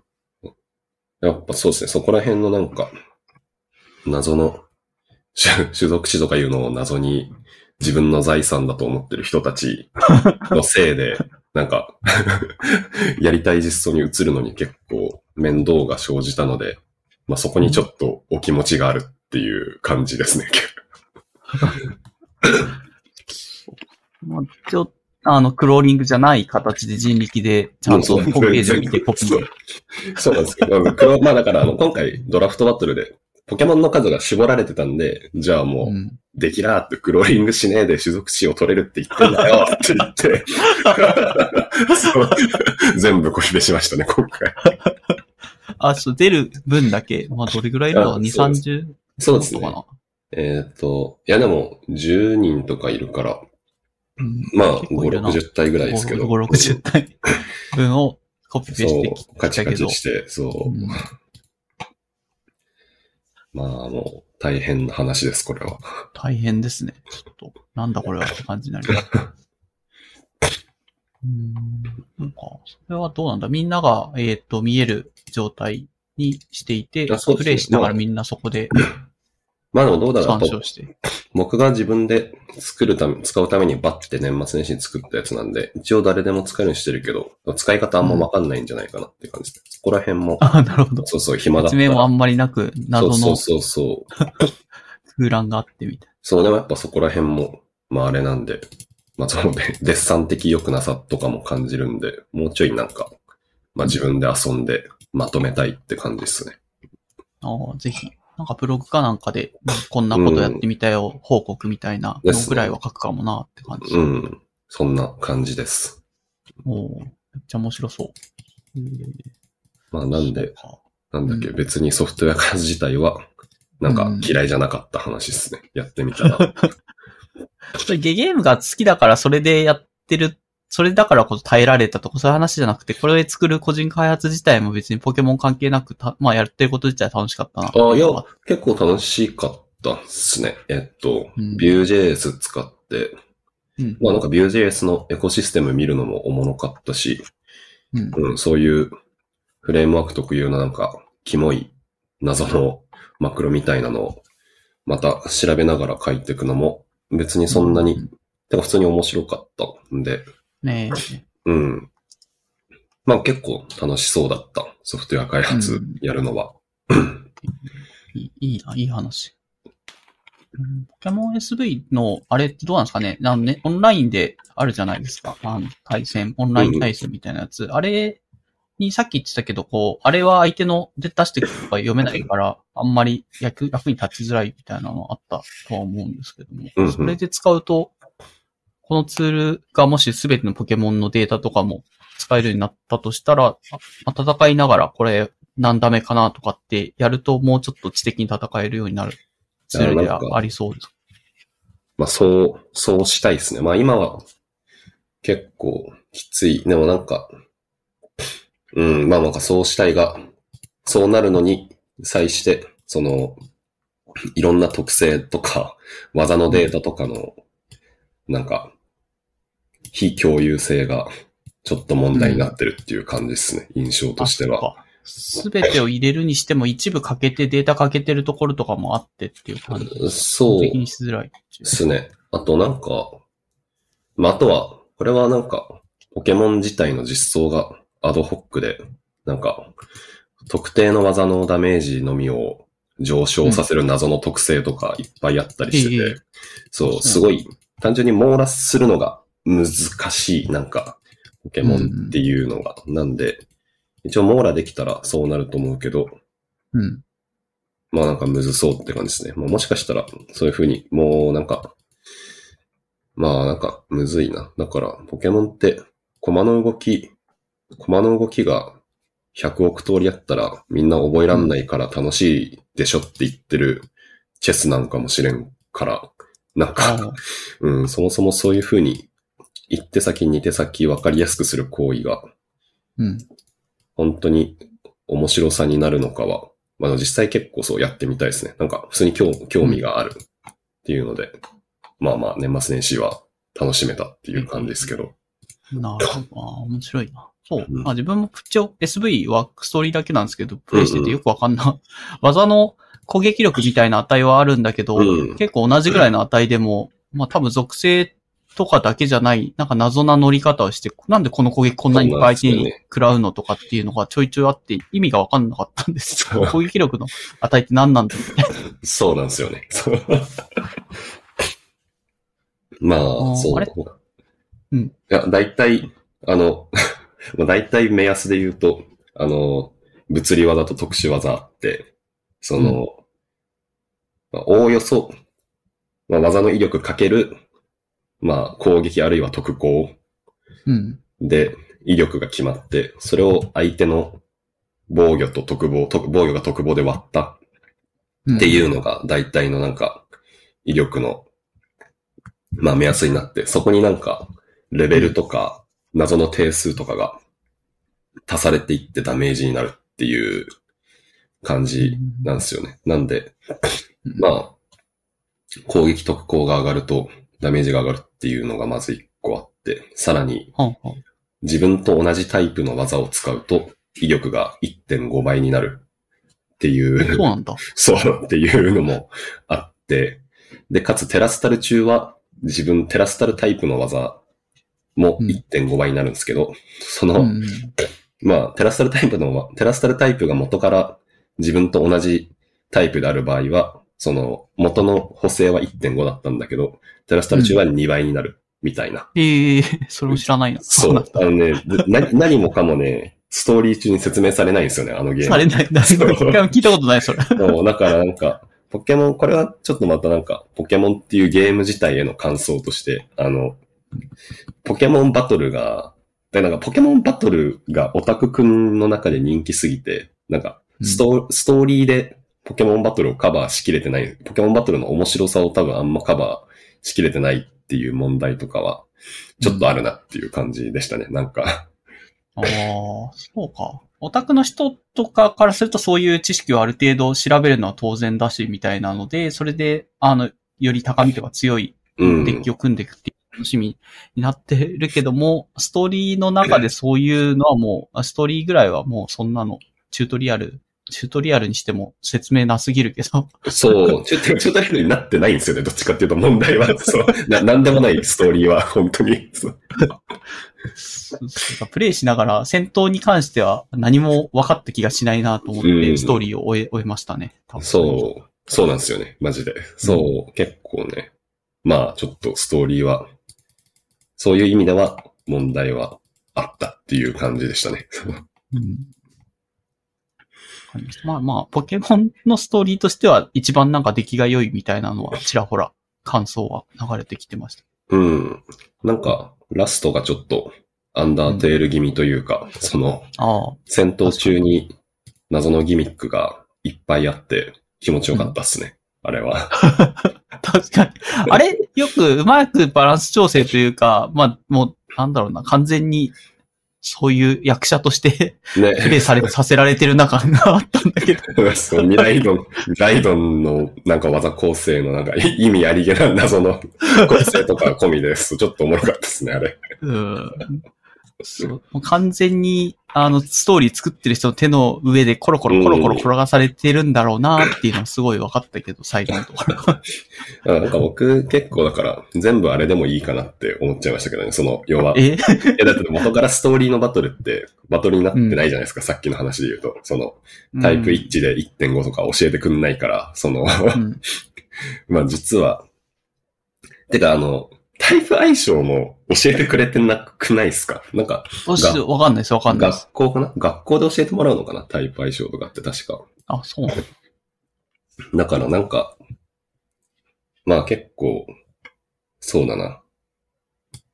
うん、ストーリー中のバトルって、相手に対してどういう風に有利取るかっていうのが、うん。ストーリー内で一切わからんまんま、その、なんていうか、ストーリー内ではわかんないんだけど、その、ポケモンというコンテンツが、まあ、十運年やってるからみんなわかるよねっていう前提で やってる感じがある。そう。なんかそれが結構、あんま良くないんじゃないかなって感じはしますね、結構。なるほどなあ。よかったです。なんか疑問が。自分は全然ポケモンうん十年ってやってなくって、多分初代のポケモンをかろうじてゲームボーイとかで遊ん、そう、超古いの遊んだことがあって、それ以来初めてポケモンやったのが今回の SV だったんで。なまあ、フォーマットはわかるんですよ。ポケモン集めて戦わせてっていうのはわかるんですけど、ダメージとか、ああいう属性の話、た属性もいっぱいあるじゃないですか。三つどもえですらないし、あれ。そう。めちゃくちゃあるし、二つ持ちますしね、属性、ポケモン。そう、そうなんですよ。だから、そこら辺の説明がない中、戦って、よくわかんないけど、めっちゃダメージ与えられたり、こっちが与えたりとかしてて、うーうんん、なんか仕組みが全然わからんなと思って、ストーリーが全部終わったという感じ。まあ、そう、やっぱそうなるよな。まあそうなんですよね。そうなると思う。うん。なんで、まあ、すなんかね、バトルは、バトルのバランスとかは、なんとなくいいんですけど、ストーリーはなんかね、もっと、もっと良くなるといいですね。ゲームとして。うん。あその対戦に対してのもうちょっとわかりやすさとかもってことですか？そうですね。なんかああいう、うーん。まあなんかオンラインと同じシステムでバトルさせて、そのバトルで、あの、ストーリー進めるなら、そのバトルに対するなんかの、バトルを通して、なんか自己効力感得たいですよねっていう感じですね。ゲーム内で。うんなんか結構ゲーム内のバトルって、まあストーリー内のバトルってどう、どうでもいいというか、なんかうん。極論、レベルめちゃくちゃ上げて適当な技で殴るみたいな話あそうにそうそうなる。そうそうそう完全にそれが、そうそれがちょっと、まあなんかちょっと、まあ20年前の、なんか、うん、数十年前のゲームデザインって感じがやっぱどうしてもしちゃうから、良くないかなっていう感じでしたね。なんか感想として。そうか。まあもうそういう、なんだな、一元さんをお断りなんかなってちょっと思ってやってましたけど。うん、ね。まあ、僕もちょっと思った。一元さんお断りなんかのこのゲームはって感じで。完全に京都人の。うん。でも今日、任天堂が、まあ任天堂じゃないけど作ってるのは、そう。任天堂がコンテンツ売り出してるから、そういう風になっちゃうのかもしれないですね。ああちょっとブー付け出されてそうです終わっちゃったようなところ。もう、ブブ、ブエド、エドシーランのブブ付け出されて終わりました。最後。いや、そう、僕、マジでストーリーは最後のバトルが面白かったのと、なんかうんうん、最後のあれで、えアンダーテールみたいなことされて、で急にエドシーラン流れたから全部面白かったかのような錯覚に陥りそうになった。あ、そうそうそうそう。騙されそうみんな最後が良かったっていう話は絶対するから、ああ、それはまあ同意するけどな。そうそうそう。さ 最後になんかいろんな出しようのないいいパートを持ってくることで全全部ごまかそうとしてるから、あのゲーム。なるほど。そうちょっとまあ、気をつけて、気をつけて評論したいですね。ポケモン SV 結あ構。あ。いや、すごい、かなり納得感が上がりました。久しぶりにやってて多分一元さんお断りだから、まあこんなか、こんなもんかなと思ってプレイしてたんだけど、思ったより不親切だったっていうのが説明してもらって分かった。うん、めちゃくちゃ不親切でした。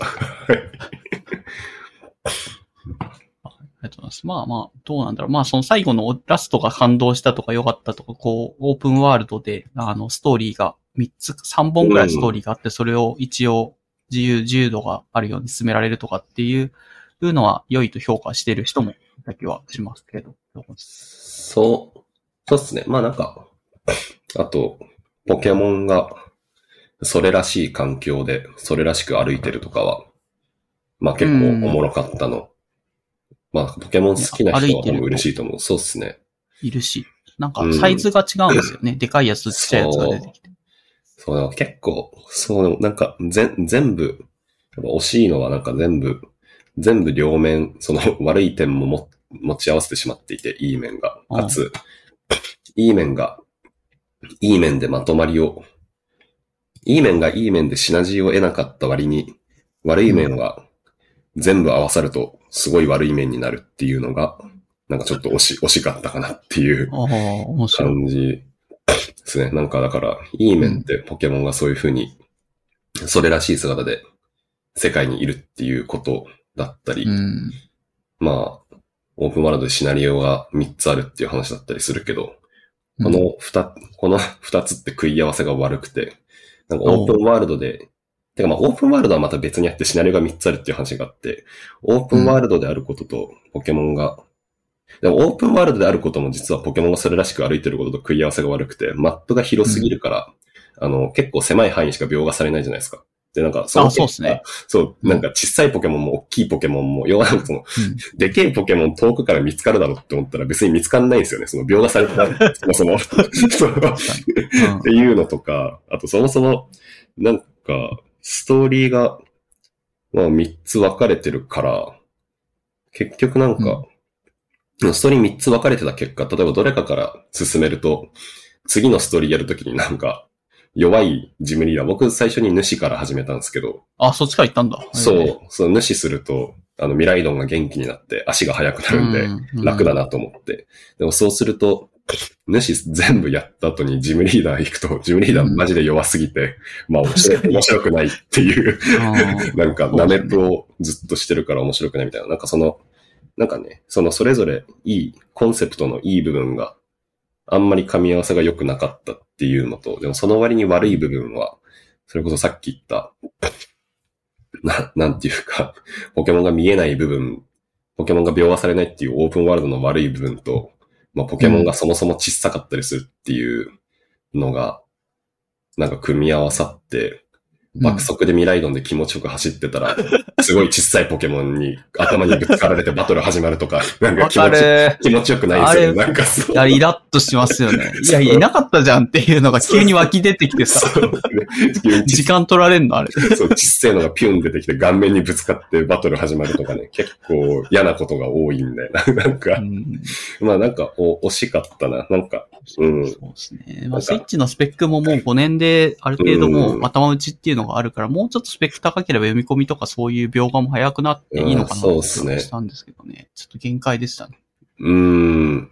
限界だったのかとか、まあそこもなんか、まあわかんないですけど、僕作っ作ってないんですけど、なんか、なるほど。もっとできたんじゃないかってことですか？まあ、いやなんか、素朴な感想として、なんかゼノブレードとか、もっといっぱい画面に物映ってる気がする確かに。んすよね。なんかそう、ですね。限界だったのかなわかん、わかんないです。結構でも。ただ、まあ、ゼノブレードはそんなに、キャラ、敵キャラが多いわけではないし、敵キャラのなんかフィールド内での動きがいっぱいあるわけでもないから、困んないとかはあるかもしれないですけど。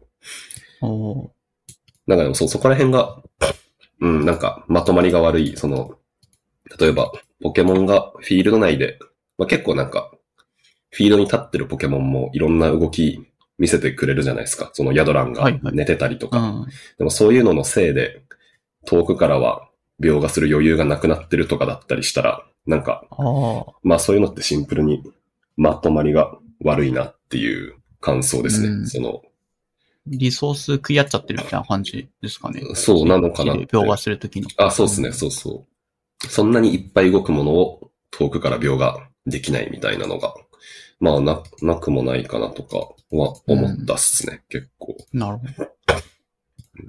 面白いな。やっぱり、ま、ちゃんと全ポケモンをしっかりやってそう。だからこそ出てくるような感じだけど。か過去作と比べてどうなんですかね？自分過去作やってないから、いまいち今作が良いと言われてるのがピンときてなかったり実はするんで。まあまあ、まあ、面白くはあったんですけど、過去作よりはいいみたいな評価もあったりして、いや、結構むずか、なんかあの、難しい。レジェンズ・アルセウスが、まあ、結構良かったんですよね。ああ、そうそうそう。レジェンズ・アルセウスはポケモンの正当なバージョン、まあその SV とか2つパッケージが出るような感じじゃなくて、多分1個前の正当バージョンだとソードシールドかかなそうですね。そうそう。ソードシールドは、ソードシールドは、あのー、ソードシールドはなんか試験的にオープンワールドというか、シンボルエンカウントコーナーとして、ワイルドエリアみたいのがあって、あ、まあそうなんだ。そうそこはもう、めちゃくちゃ最悪でなんか、シンボルエンカウントなんだけど、うんシンボルがポップするんですね。その、っていうか、なんか、ポップするっていうのはその、要は、下からボワンっていきなり出てくあ、るんですよ。そう。で、これマジでやばくて、普通にワイルドエリア歩いてたら、下から急にクソでかいホエローがボンって出てきて、ホエローにぶつかって、ホエローとバトルが始まるっていうのが、その、この。この、こんなめちゃくちゃでかいポケモン見えなかったわけないだろっていう。ので、すごい、すごいイライラしてて、うんなんか、イライラしそう。それと比べると全然なんか、で、レジェンズ・アルセウスではそんなことはなかったんで、うんその一回なんか離れたりししないと湧かないじゃないですか。そうですね。湧かなかったんですよね。だから、まあ、結構良かったんだけど、うん、なんか、レジェンズ・アルセウスはエリア分かれてたから、まあ、あ、そっか。できたのかなマップに制約があったからこそ、ああいう感じでできて、あれはあれでまとまってよかったような。一応、アルセウスはちょっとプレイをしていて、あれってポケモンとバトルっていうよりか、むしろ後ろからコソコいや、そうソ隠れて、モンスターボール投げて捕まえるみたいな、そういう、あれめっちゃ面白かった。そうなんですよ。なんかあの、オープンワールドで面白いっていうのがやっぱその、まあな何個かある中で、レジェンズ・アルセウスは、その、なんていうか、広いマップで、オブジェクトに対していろんなアプローチができるっていうところに、まあちょっと強めにフォーカスしたのかなっていうところがあって、うん。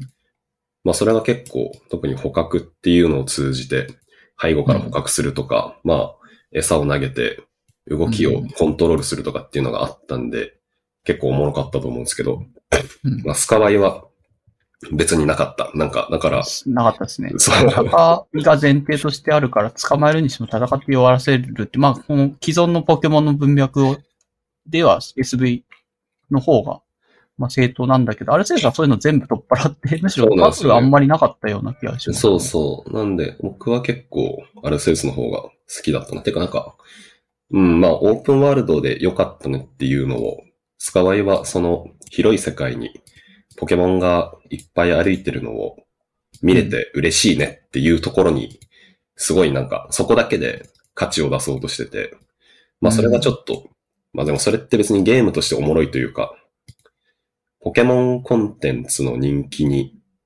で押し通ろうとしてるので、まあそこがちょっと僕の好みではなかったかもですね。なんか、うんなるほど。ゲームのシステムとして勝負しろよって。まあまあそう、結構そう。まあそうなんですよね。だから結構ね、ゲームとしての体験の悪さを全部、でもポケモンがすごい動いてる。可愛いからいいんでしょ嬉しいでしょっていうので突破しようとはしている、あのゲームは。と思いますよね、マジで。そう。あ。否定できないというか、うんまあ確かにななんか寿司とか、寿司ポケモンみたいに立ちじゃないですか、うんうんああいうの可愛いなって見て、な、なんだろうな、インカウントしてもまあ許してやるかみたいな、まあ思った気がする。そう、でも僕、僕は普通にあれ、いきなり50レベルで出てくるの全然許してないけど。そうなんか橋渡る。あれ？そう。意味わかんなくないですかあれ？なんか、そうわ。かんない。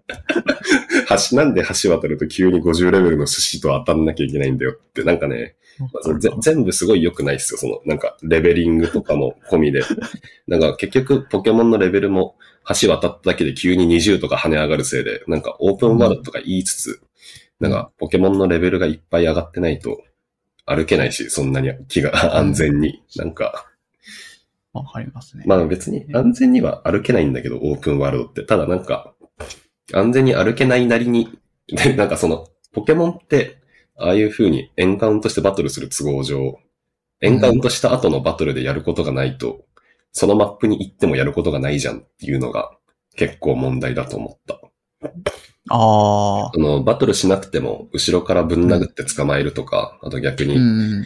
バトルしなくても後ろからなんかやって、なんかちょっとした捕まえる一歩手前のうんインタラクトがあるとか、あとまあ、バトルしなくても進められるクエストがあるとかだったら、まあ、うん。意味あるんだけど、結局主も全部主倒さなきゃいけないし、だからぜ 全部倒さなきゃいけないから、じゃあなんか、別に順順にやっていくしかないだろ、根本的には。あ確かに矛盾はらんでましたよね。ストーリー自由に進めていいですよっていう割にはレベリングとかそういうので、うんもうこのゾーン行ったら全然立ち打ちがないから、じゃあまあ、ちょっと弱いところでレベル上げしなきゃとかっていううん。そこら辺楽しくないなっていうのはそうですね。なんか、あんまりだから、自由には、まあ自由には感じなかったっていうか、まあなんかポケモンバトル自体はおもろかったんで、それもなんかさっきの、なんていうのかな、やっぱいい、いい点があんまりまとまってないって感じでしたね。なんか、ああ。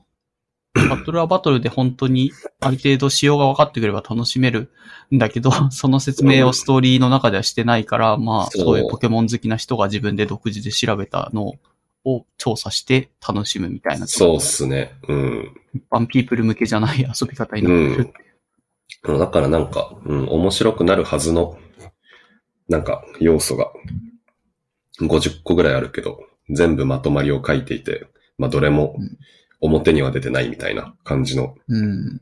ゲームなんだけど、まあ、そのうちの、まあ、そのうちの2つ、ラストバトルとエド・シーランだけは絶対表に出てくるので、なんか、ああ。その、その2つの威力でなんか残りの48個も表に出たような錯覚を得るみたいなゲームでしたね。確かに。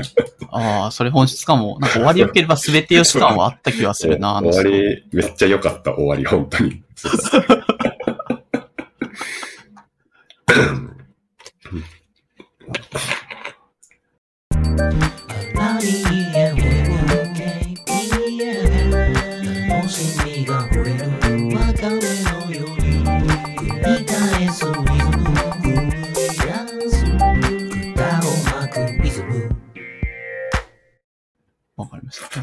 テンツの話だけど、ぬるっとそうですね。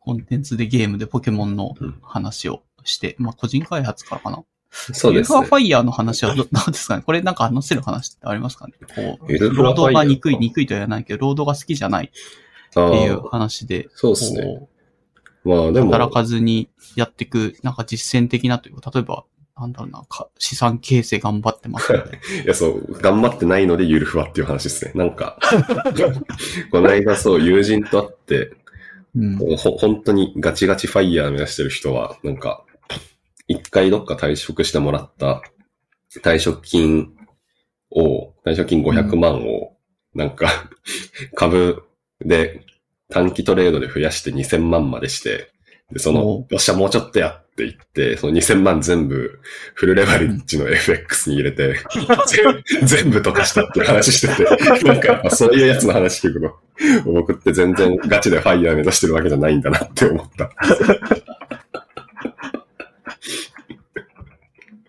で、それは、その人は、その FX さえうまくいけば、あとはファイヤーだってやつだけど、アズソンさんはそういうの狙いたいわけ、そういうのはちょっとやりやりたいというか、なんだ、リスクはさすがになと思って。そうなんですよね。そうそう。なんか、うん。やっぱ僕言うて、まあ、ロード嫌いだけど、ロードやめて趣味やりたい派なんで、そういうことすると趣味の金もなくなっちゃうから、確かに。できてなくて、やっぱ、まあ、所詮ゆるふはファイヤー勢だなって思ったんですよね、自分のことを。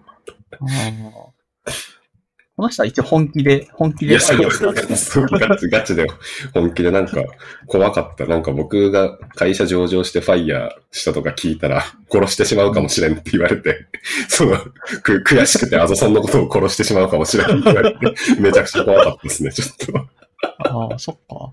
あ、上場すると、あ、そういう契約あるんですかね？なんかあるじゃないですか？会社の株を買う権利がみたいな。うん。一応最初期からいるんで、そういう話も多少あり、なんかそう、それで、そうそう、思ったよりの額を僕が得て、それでなんか、まあ、そうそう、株とか FX とかしてないのに、ファイヤーしたらっていう話ですね。うん殺されるのは。や、でもそれはちゃんと早いタイミングでリスクを取って、ちっちゃい会社に入ったっていうんだから別に正当な権利なんじゃないですかね。いや、まあ、それは、それはそうですよ。でも、まあ、それはそうだけど、やっぱ株タエフェクトやってないから、僕は。そう。ああ、そこじゃない。そう、そう、もう、そういうリスクとかもう、日々のひりつきを、日々、心臓をひりつかせて、ファイヤーを目指さないとちょっと良くないのかもしれない。うんなるほど。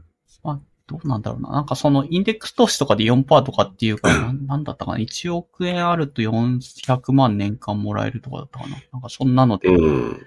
1億円とりあえず目指そうとかっていう人もいたりしたけど、まあ、本気でファイヤー勢の人は多分そういうことを考えて、まず、元ね元ネタ500万を1億円にしようとしたっていう説多分そう。でもこれ、でもそうっすよね。それで言うとでも、それ1億円にした後、ちゃんとそういう、うん。なんていうか、その、ローリスク、まあ、ほぼノーリスクで、うん。ローリターンの投資に変えられるのかな？なんかこういう、こういう狂った投資活動で1億まで持ってった人ってみたいな、は思うけど、まあでも、そうですね。それを目指してはいるとは思いますね。うん。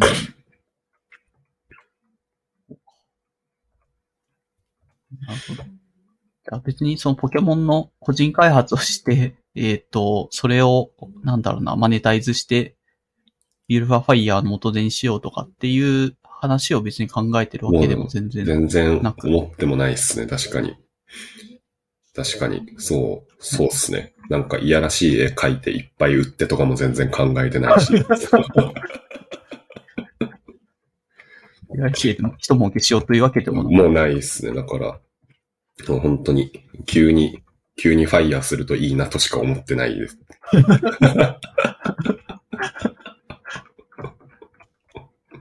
なるほど。まあ、まっとう、まっとうじゃないですかね。そっちの方がリスクは少ないから、むしろ一番確率あるのは上場で会社の株買って、ワンチャンで、まあそれはどれぐらいかによるけど、結構な、なんだ、買う権利はあるって感じなんですか？ね。それって契約があるんですか？今まさに。契約がありますね。うん。あ、そうなんだ。いいじゃない。会社辞めたりすると、まあ、なくなる系のやつですね。うんはいはいはい。そうですよね。まあだから、勤めて、ちゃんと会社の規模を大きくし続けることに、うん。まあ、そうそう。かなりのメリットがあるということです。そうなんですよね。じ実は。だから、まあ、なんか破綻してるな、ここまでの話結構。でも、でも労働はしたくない。でもこれ、ああ労働したくないし、まあ、なんだ、確かに。会社のノリと合わないなど、もう結構破綻してしまってるかも、人生が。そうですね。え、会社のノリと合わないっていうのはどう、どうなんですか？やってることは別に理解はできてるあけど。別にできますわ。うん。あ、いや、あの、要はもっと会社でかくしないといけないけど、そこら辺の方針と、ああ、そうそうそういや今さっきドキュメントを作って新しい人をもちゃんとっていう会社の方針と、そうそうアドソン。さ、それは若干ノリが合わなくなってそうそう。だから、本当に僕がファイヤーガチで目指してて、上場ファイヤー目指してたら、本当はもう、もっとたくさんの人で働けるように、ドキュメント書きます。組織整備しますってああ、確かに。なってるはず なんだけど。もうそういう意味でも別に全然、そうですね。やっぱファイヤー目指してないかも、あんまり 真面目に。ああ。ファイヤーの線はそこにありそうだなとは見えてはいるけども、そうそうやっぱり自分の気持ち優先でそうですね。やりたいことをやる。働き方をするようにしてしまってる。そう。明らかに、明らかに今取れる一手も取ってない。なんかこの、FX とかはまあ、今取れる一手じゃないのかもしれんけど、この、そうあですね。組織整備とかは、今取れる一手なのに、ぐちゃぐちゃ言って取ってないから、やっぱまあ、実は、本当に、まあ急に、何もしてないのに急に上場してほしいって言ってる。だから、ああれはどうなんですかね結構、それや、これやってる人はそこそこいるとは思うんですけど、なんかニ、ニーサ枠とかああいうのをがっつり使って、あの、本当にちびちびお金を増やしていくみたいな。で、それである程度、これでファイヤーいけるぞって言ったら、まあ随分10年、20年かけてファイヤーまで、うまあん。40代、50代まででやりたいって人もいる気はするんですけど、そういう路線はあんま狙ってないってことですか？あ、でもなんか、ちょっと、ちょっとやってますね。株もちょっと積み立てたりはしてるけど。うん。いや、やっぱなんか、いや、わかんないな。みんなのノリがわかんないんで、僕がどのぐらい真面目なのかそこもわかんないですね。なんか、全然気にしてないんですよね。その、株増えたか減ったか。だから、なんかもう、会話するけど、そうそうそう。全く追ってない。そう、なんか別それはでも買ってるものによるんじゃないですかね。例えば例えばインデックス投資とかああいうのって別に、うん、あの、1年間でどうのじゃなくて20年とか30年とか長いスパンで上がっていくだろうっていう見通しで買うもの。だから別にそこまで今上がり下がり一喜一憂する必要ないから見なくていいとは思うんですけども。まあね株とかはどうなのかな？株は一応上がり下がりあるんじゃないですか？うん。まあ、なんか僕のはポートフォリオ投資なんで、うん。まあなんか上がったりも一応しそうだけど、だからそもそも年どれぐらい上がって、元手がいくらで、なんかいつになったらいくらみたいなのを全く考えてなくて、なんか、うんか完全にフィーリングでたまに金を入れたりしてるだけだから、これもあまりやっぱ真面目にはやってない。そうです。それポト、ポートフォリオ投資にしたのは何なんですかね？まあこれは長期でやるやつだからとかそういう戦略でやってると。なんか、いやもうよりな何も考えなくていいからですポートフォリオ投資の方が、その、うん、いやもうこれは本当に、ポートフォリオ投資は何も考えなくて、何も考えなくていい割に結構、なんか、そのニーサとかよりも、うんニーサとかよりは、あの、グラフが上下するから、見るモチベになるかなと思ったんですよね。その、額が額が変わるから一応。ああ、確かに。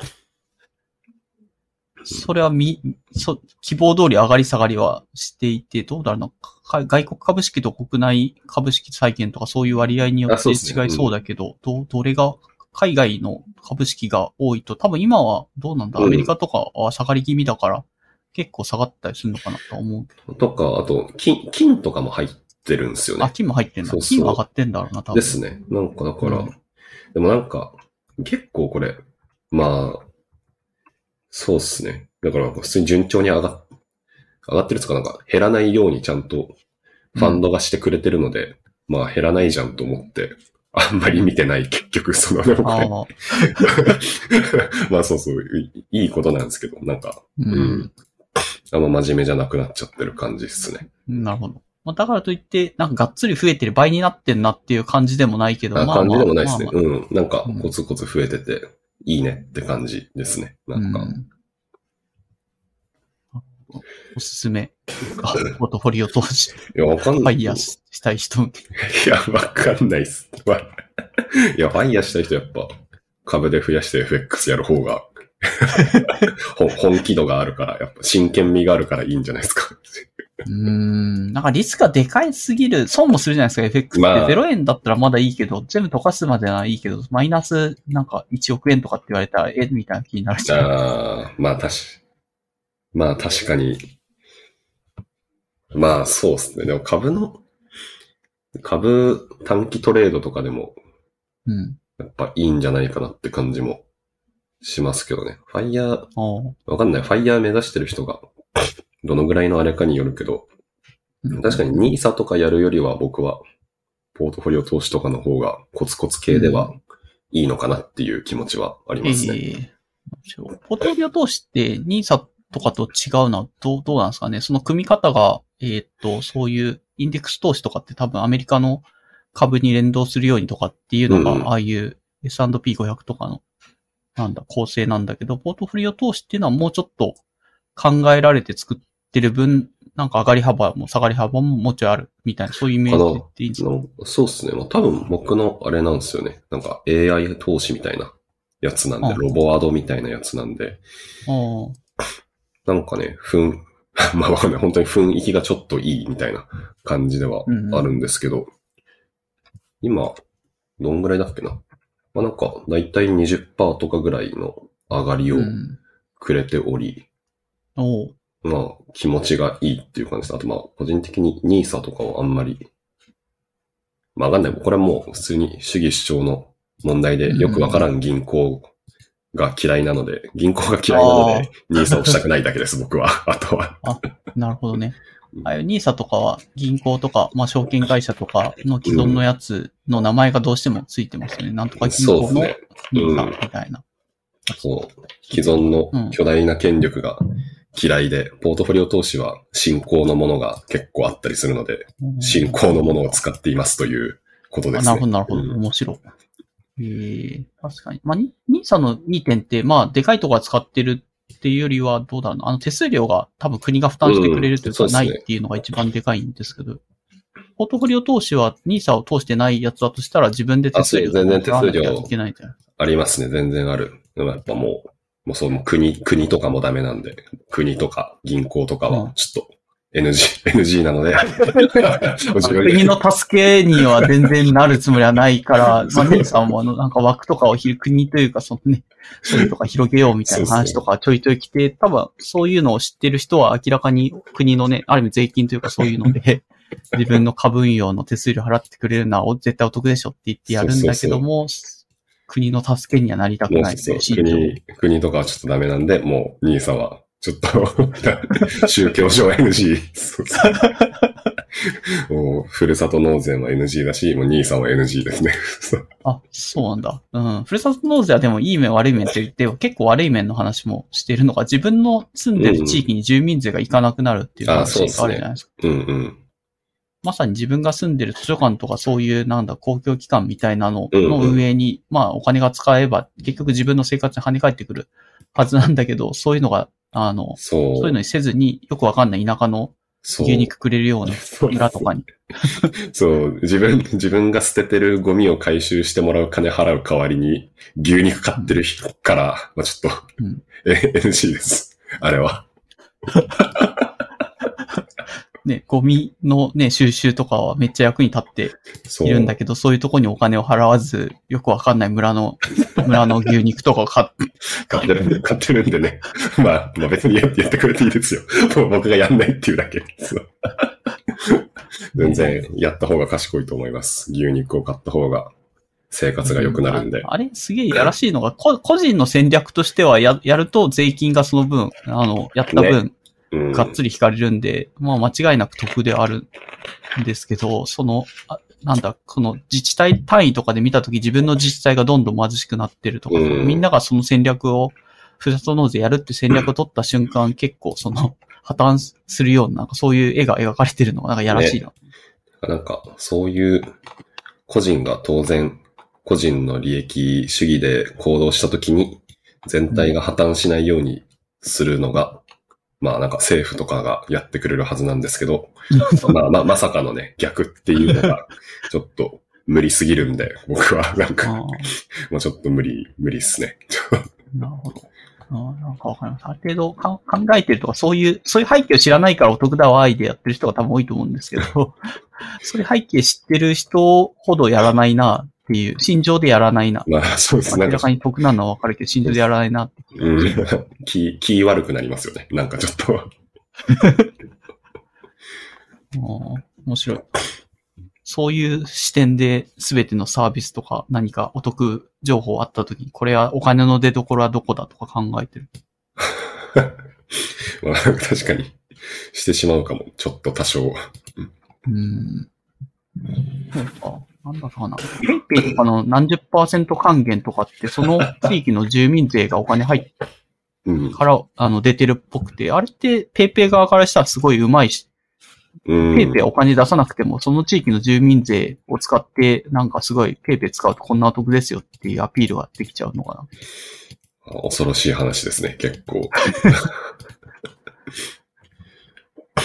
っていう、ああいう背景を知った上だとあんまりそういうの使いたくないなって気持ちになるなるのかどうどうなの？それは別に国じゃない、国じゃない。まあお金の持つじゃ国に多分なるけどもっていう感じ。まあでも、まあ結構ペイペイも使ってないですね。だからまあ、かなり、まああれは、機械、機械使えないジジイに近いかも、全体としては。知ってはいるんですね。別にそういうものがあるっていうのは 知ってはいるけど、払い戻しあるのは、知ってはいる。そう。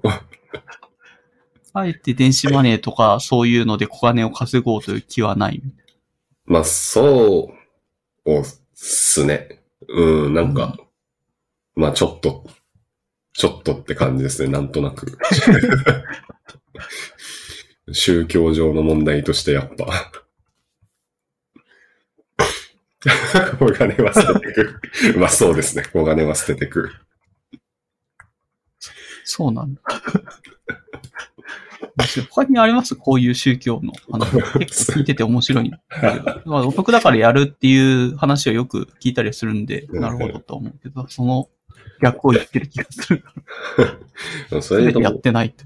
そうですね。あと実は僕トレーニングめっちゃ下手みたいな話もあって、なんか、うん。トレーニングって筋トレとか、まあ僕好きでやってるんですけど、本当はああいうのって、あまり、まあリスクとか労力をかけずに、リターンとしてパワーの向上を図るべきなんですけど、うん。逆逆で、あの、かけてるコストを、とにかくでかくしたがるんですよね。運動するときに。そう。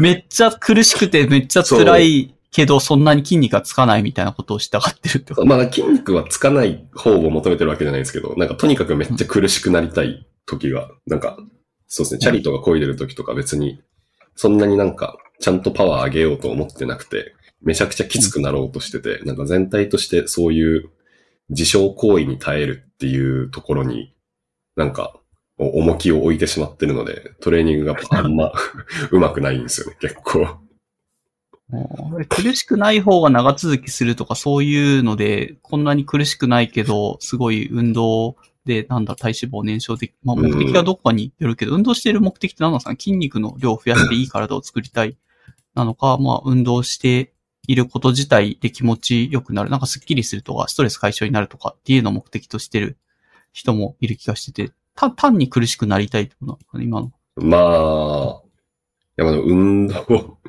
運動してるの確かに、なんでなんだろうな。まあ運動、わかんない。確かになんで、なんでなんだろう。そうですね。まあでも運動してる、運動してる人間の方が偉いと思ってるからですね。もうなんか、まあやるか。そうかも。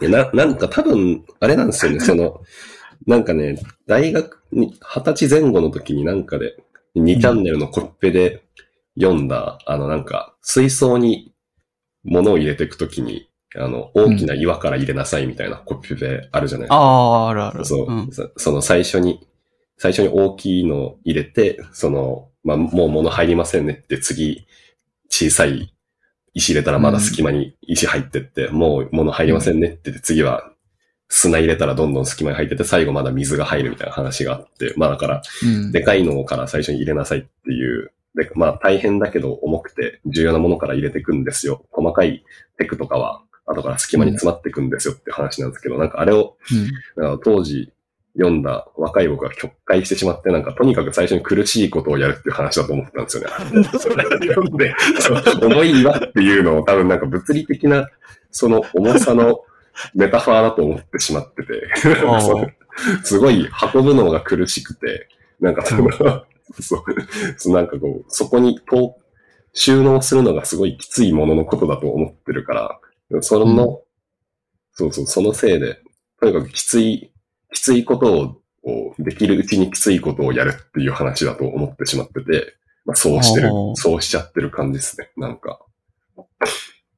えーそこに対しての、まあ、なんだ、最終的にはじゃあ自分のその人生の時間の中に、そまあ運動しするというのを苦しい、まあ苦しい限界、上限みたいなのがあるとしたら早めによりでかい苦しさを入れときたいから、えむしろ苦しさ自体をでかくしとけばいいみたいな感じなんですかね？運動して苦しくなりたい。苦しい、だからそう一応苦しさにも、まあなんか苦しさがでかいと一応心配能力上がるはずでもあるので、まあなんかその、確かに。まあそ、そこに相関があると思ってて、それのなんか、極論として、でも別にフォームとかを改善して苦しさを改善するみたいな活動はフェイクで、だから僕の中ではもう、いつでもその時一番苦しい行為を、なんかやりまくることで、なんか苦しさの限度量を上げ続けて、いうん。もうどんどんそのでかい岩を入れれるだけ入れまくっていくと、うん。なんかその、まあ一番いいんだみたいになってしまってるうん。感覚として。結構水槽っていうとこう入れられないとかってなるけども、でかい岩を早めに詰めてそれをよりでかくしていくと水槽が割れて、むしろ入るキャパが増えるみたいな、そんな。そう、早早くどんどんでかない岩入れて、そう、水槽も足りないってなったら、ぶっ壊して水槽もでかくするっていう 話が。ああ、なんか一理あるな。そう。なるほど。なんかな、なんかぶっちゃけデッサンとかやっちゃってるのも結構そうというか、なんかあんま思んなさそうで、なんか大変そうなことからやりたがってしまってる感じの話ですね。なんか全体として。なるほど。なんかそういう、なんだ、やりたいこととかやっても、まあまあやればできんだろうな、ぐらいな、ふわっとした趣味ではなくて、初めからかなり重めな趣味を入れとこう。苦しいけど、みたいな。そうですね。そう。一番最初に でかい岩を入れた方がいいってインターネットで見たから、そうしとこうって感じですね。うーん。いや、あるんじゃないですかね。苦しさの許容量って苦しいことしないと多分上がっていかないっていうのは本当にその通り、運動してるとかなりあると思うので、あんだけ苦しかった、あの時あんだけ苦しかったからっていうのがあるから、その次の苦しさに耐えられるみたいなのが、うん運動してるとあると思うんですよね。そうですね。なんか精神的な許容量とかもまた肉体と別にありますもんね。やっぱ。うん。そうですね。まあ、ななんで、なんか、まあ、そういうのも込みで、だからちょっと、ペイペイで小金稼ぐとかも、ちょっと違う、うんなんか、やっぱその、そういうのが、そそういうのはその水なんでの、最後に入れればいい、そのなんか、そあの、あ。最後に入るはずだと思ってるから、まあちょっとう、ん。ちょっとその、なしですね。それはまあ、す捨てておく。なるほど確かに。いや、大事な気がする。そういうところに下手なリソースを割くにじゃなくって、どうなんだポートフォリオ投資はその、結構新しめの AI 投資とかそういうの文脈で出るって意味だと、まあやってもいい、宗教に反しないからやってもいいなって意味で、まあちょっとやっとこうかな、ぐらいの感じだけど。まあそう、結構、そうですね。なんか、ポートフォリオ投資だから、まあぶっちゃけ確かにあんまり金稼ごうとしてなくて、シンプルに AI ってやつ頭いいのかなと思って、試してしまってるだけになってる ので、そう、だから結局そういう意味で、宗教に反しない範囲で行動してると別に全然資産形成真面目にやってない人になるっていう話ですね。そうか退職金500万を2000万にしようという気もさらさらないし、それを FX につぎ込もうという気もさらさら全然ない。そうですね。まあ、それで言うと退職金500万を2000万にするのは、かなり苦しい行為だから、一番正解には近いけど、これはなんか、他の活動とバッティングするからできてなくて、うんまあそれが悔しい。なんかこういうことしてるって共有された時に、まあ負けた気がしたっていう話ですね、これは。そうか。そこのリスク取ってなくなっちゃったっていうのを言うには、ちょっと他の趣味をを捨て、捨てきれない、ロールとかデッサン教室とかを通う金がなくなっちゃうのはちょっと惜しすぎる。そう。だからやっぱ、そうそうそう。まあまあ真面目にやってんだな、こいつはと思って、負けてしまったっていう感じでしたね、これは。ちょっと、ゆるふは、ファイヤー勢の、なんだろう、今後。まあ、なんでも一番近いのは、なんか会社上場ワンチャンが、なんか一番近そうだし、そうなったら本当に、どうなんだろう、うん辞める可能性は結構あるって感じですかね。まあかなり、やめるかも。そう。それは別に会社の仕事が嫌いではなく、労働というものが嫌いだから、まあまあ、あるんだったら、ですねという。完全に、僕なんか、会社辞めて金もらわんで手伝う方がまだ多分、気が楽な気がしますね。なんか、上場したら。うん、確かに。そうですね。あそこでフリーランス、フリーランス、なんだろう、特殊なフリーランスみたいな感じになって、金はいいからって言いながら、ですね。たまにね、行動をいじ、いじる謎の長老が。謎の人の方が、まだいいな。まあ、そうなりたいですね、最終。面白いな。そこはポケモンバトルシステムを個人開発する人になるわけではなくて。まあ、ポケモンバトルシステム個人開発してもいいけど、まあまあそうですね。なんかいろいろ、いろいろ順にやってって、まあでもそう、そういう話ですなんかいろいろ順にやってって、その中の一つとして、別に買って知ったる弊社のシステムの改善とかもあるといいなっていう、やっぱその、勝手に、勝手に弊社のシステム開発がランキング1位週5毎日8時間になってるのが一番良くないから、ああ。うん、そこの順位が落ちるわけなんで。まあでも別にうんゼゼロにし、絶対ゼロにしたいとかいう話でもないよぐらいの感じですね。うん。なるほど、なるほど。ね、あの、水槽に入れる順番がちょっと変えられるので、そうですね。そうそう。うん。だだって俺お金もらってないもんって言えるから。そう。別に何の順でもいいじゃんってなるといいですね。なんか気持ちがいい。うん。そうですね。そういう自由な働き方で多分周りも分かった上で仕事振るうん。だろうし、まあちょっとこれそんなに急ぎでもないからちょっと好きなペースでみたいなのが増えていくとどより自由にというか、まあちうんょっと今週気が乗らないから一旦いいかみたいなことができるという。まあそうですね。そういう、そういうふざけた関わり方ができると 一番いいですね。僕個人的には。それってなんか上の人とかと話すことはあるんですかね？なんか将来長という。まあ、いや、最終、上場した後にふざけようとしてる話は、あんまりしたことは、はないです。意味が、話しづらい。そう、意味がわからないので、その話はちょっと。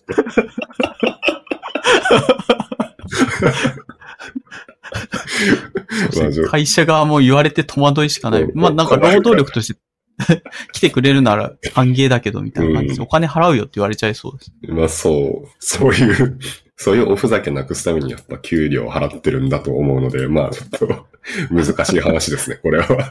なるほど。それで、なんだ、あの、ファイヤーワンチャンして自分で会社を立ち上げたいとか、そういうのがあるわけでもない。もう全全然ない、全然ないですね。前回の振り返りで、なんか、プラスでこれはとかってあれば入れてもらってもいいかなと思うんですけど、まあなければ全然コンテンツの話に行こうかな。いや、大丈夫です。はい。はい。以上、アラ BFM、エピソード83の1でした。エピソード83の2では、スレネコマルルト8、ハイパーインフレーション、ジャンボマックス、西森博之漫画の魅力、ロル、ドラゴンボールスーパー、スーパーヒーロー、V シンガー系音楽、企業キャッチコピーなどについて話します。ご感想は6文字のハッシュタグ、A、R、K、B、FM までお寄せください。後編もお楽しみに。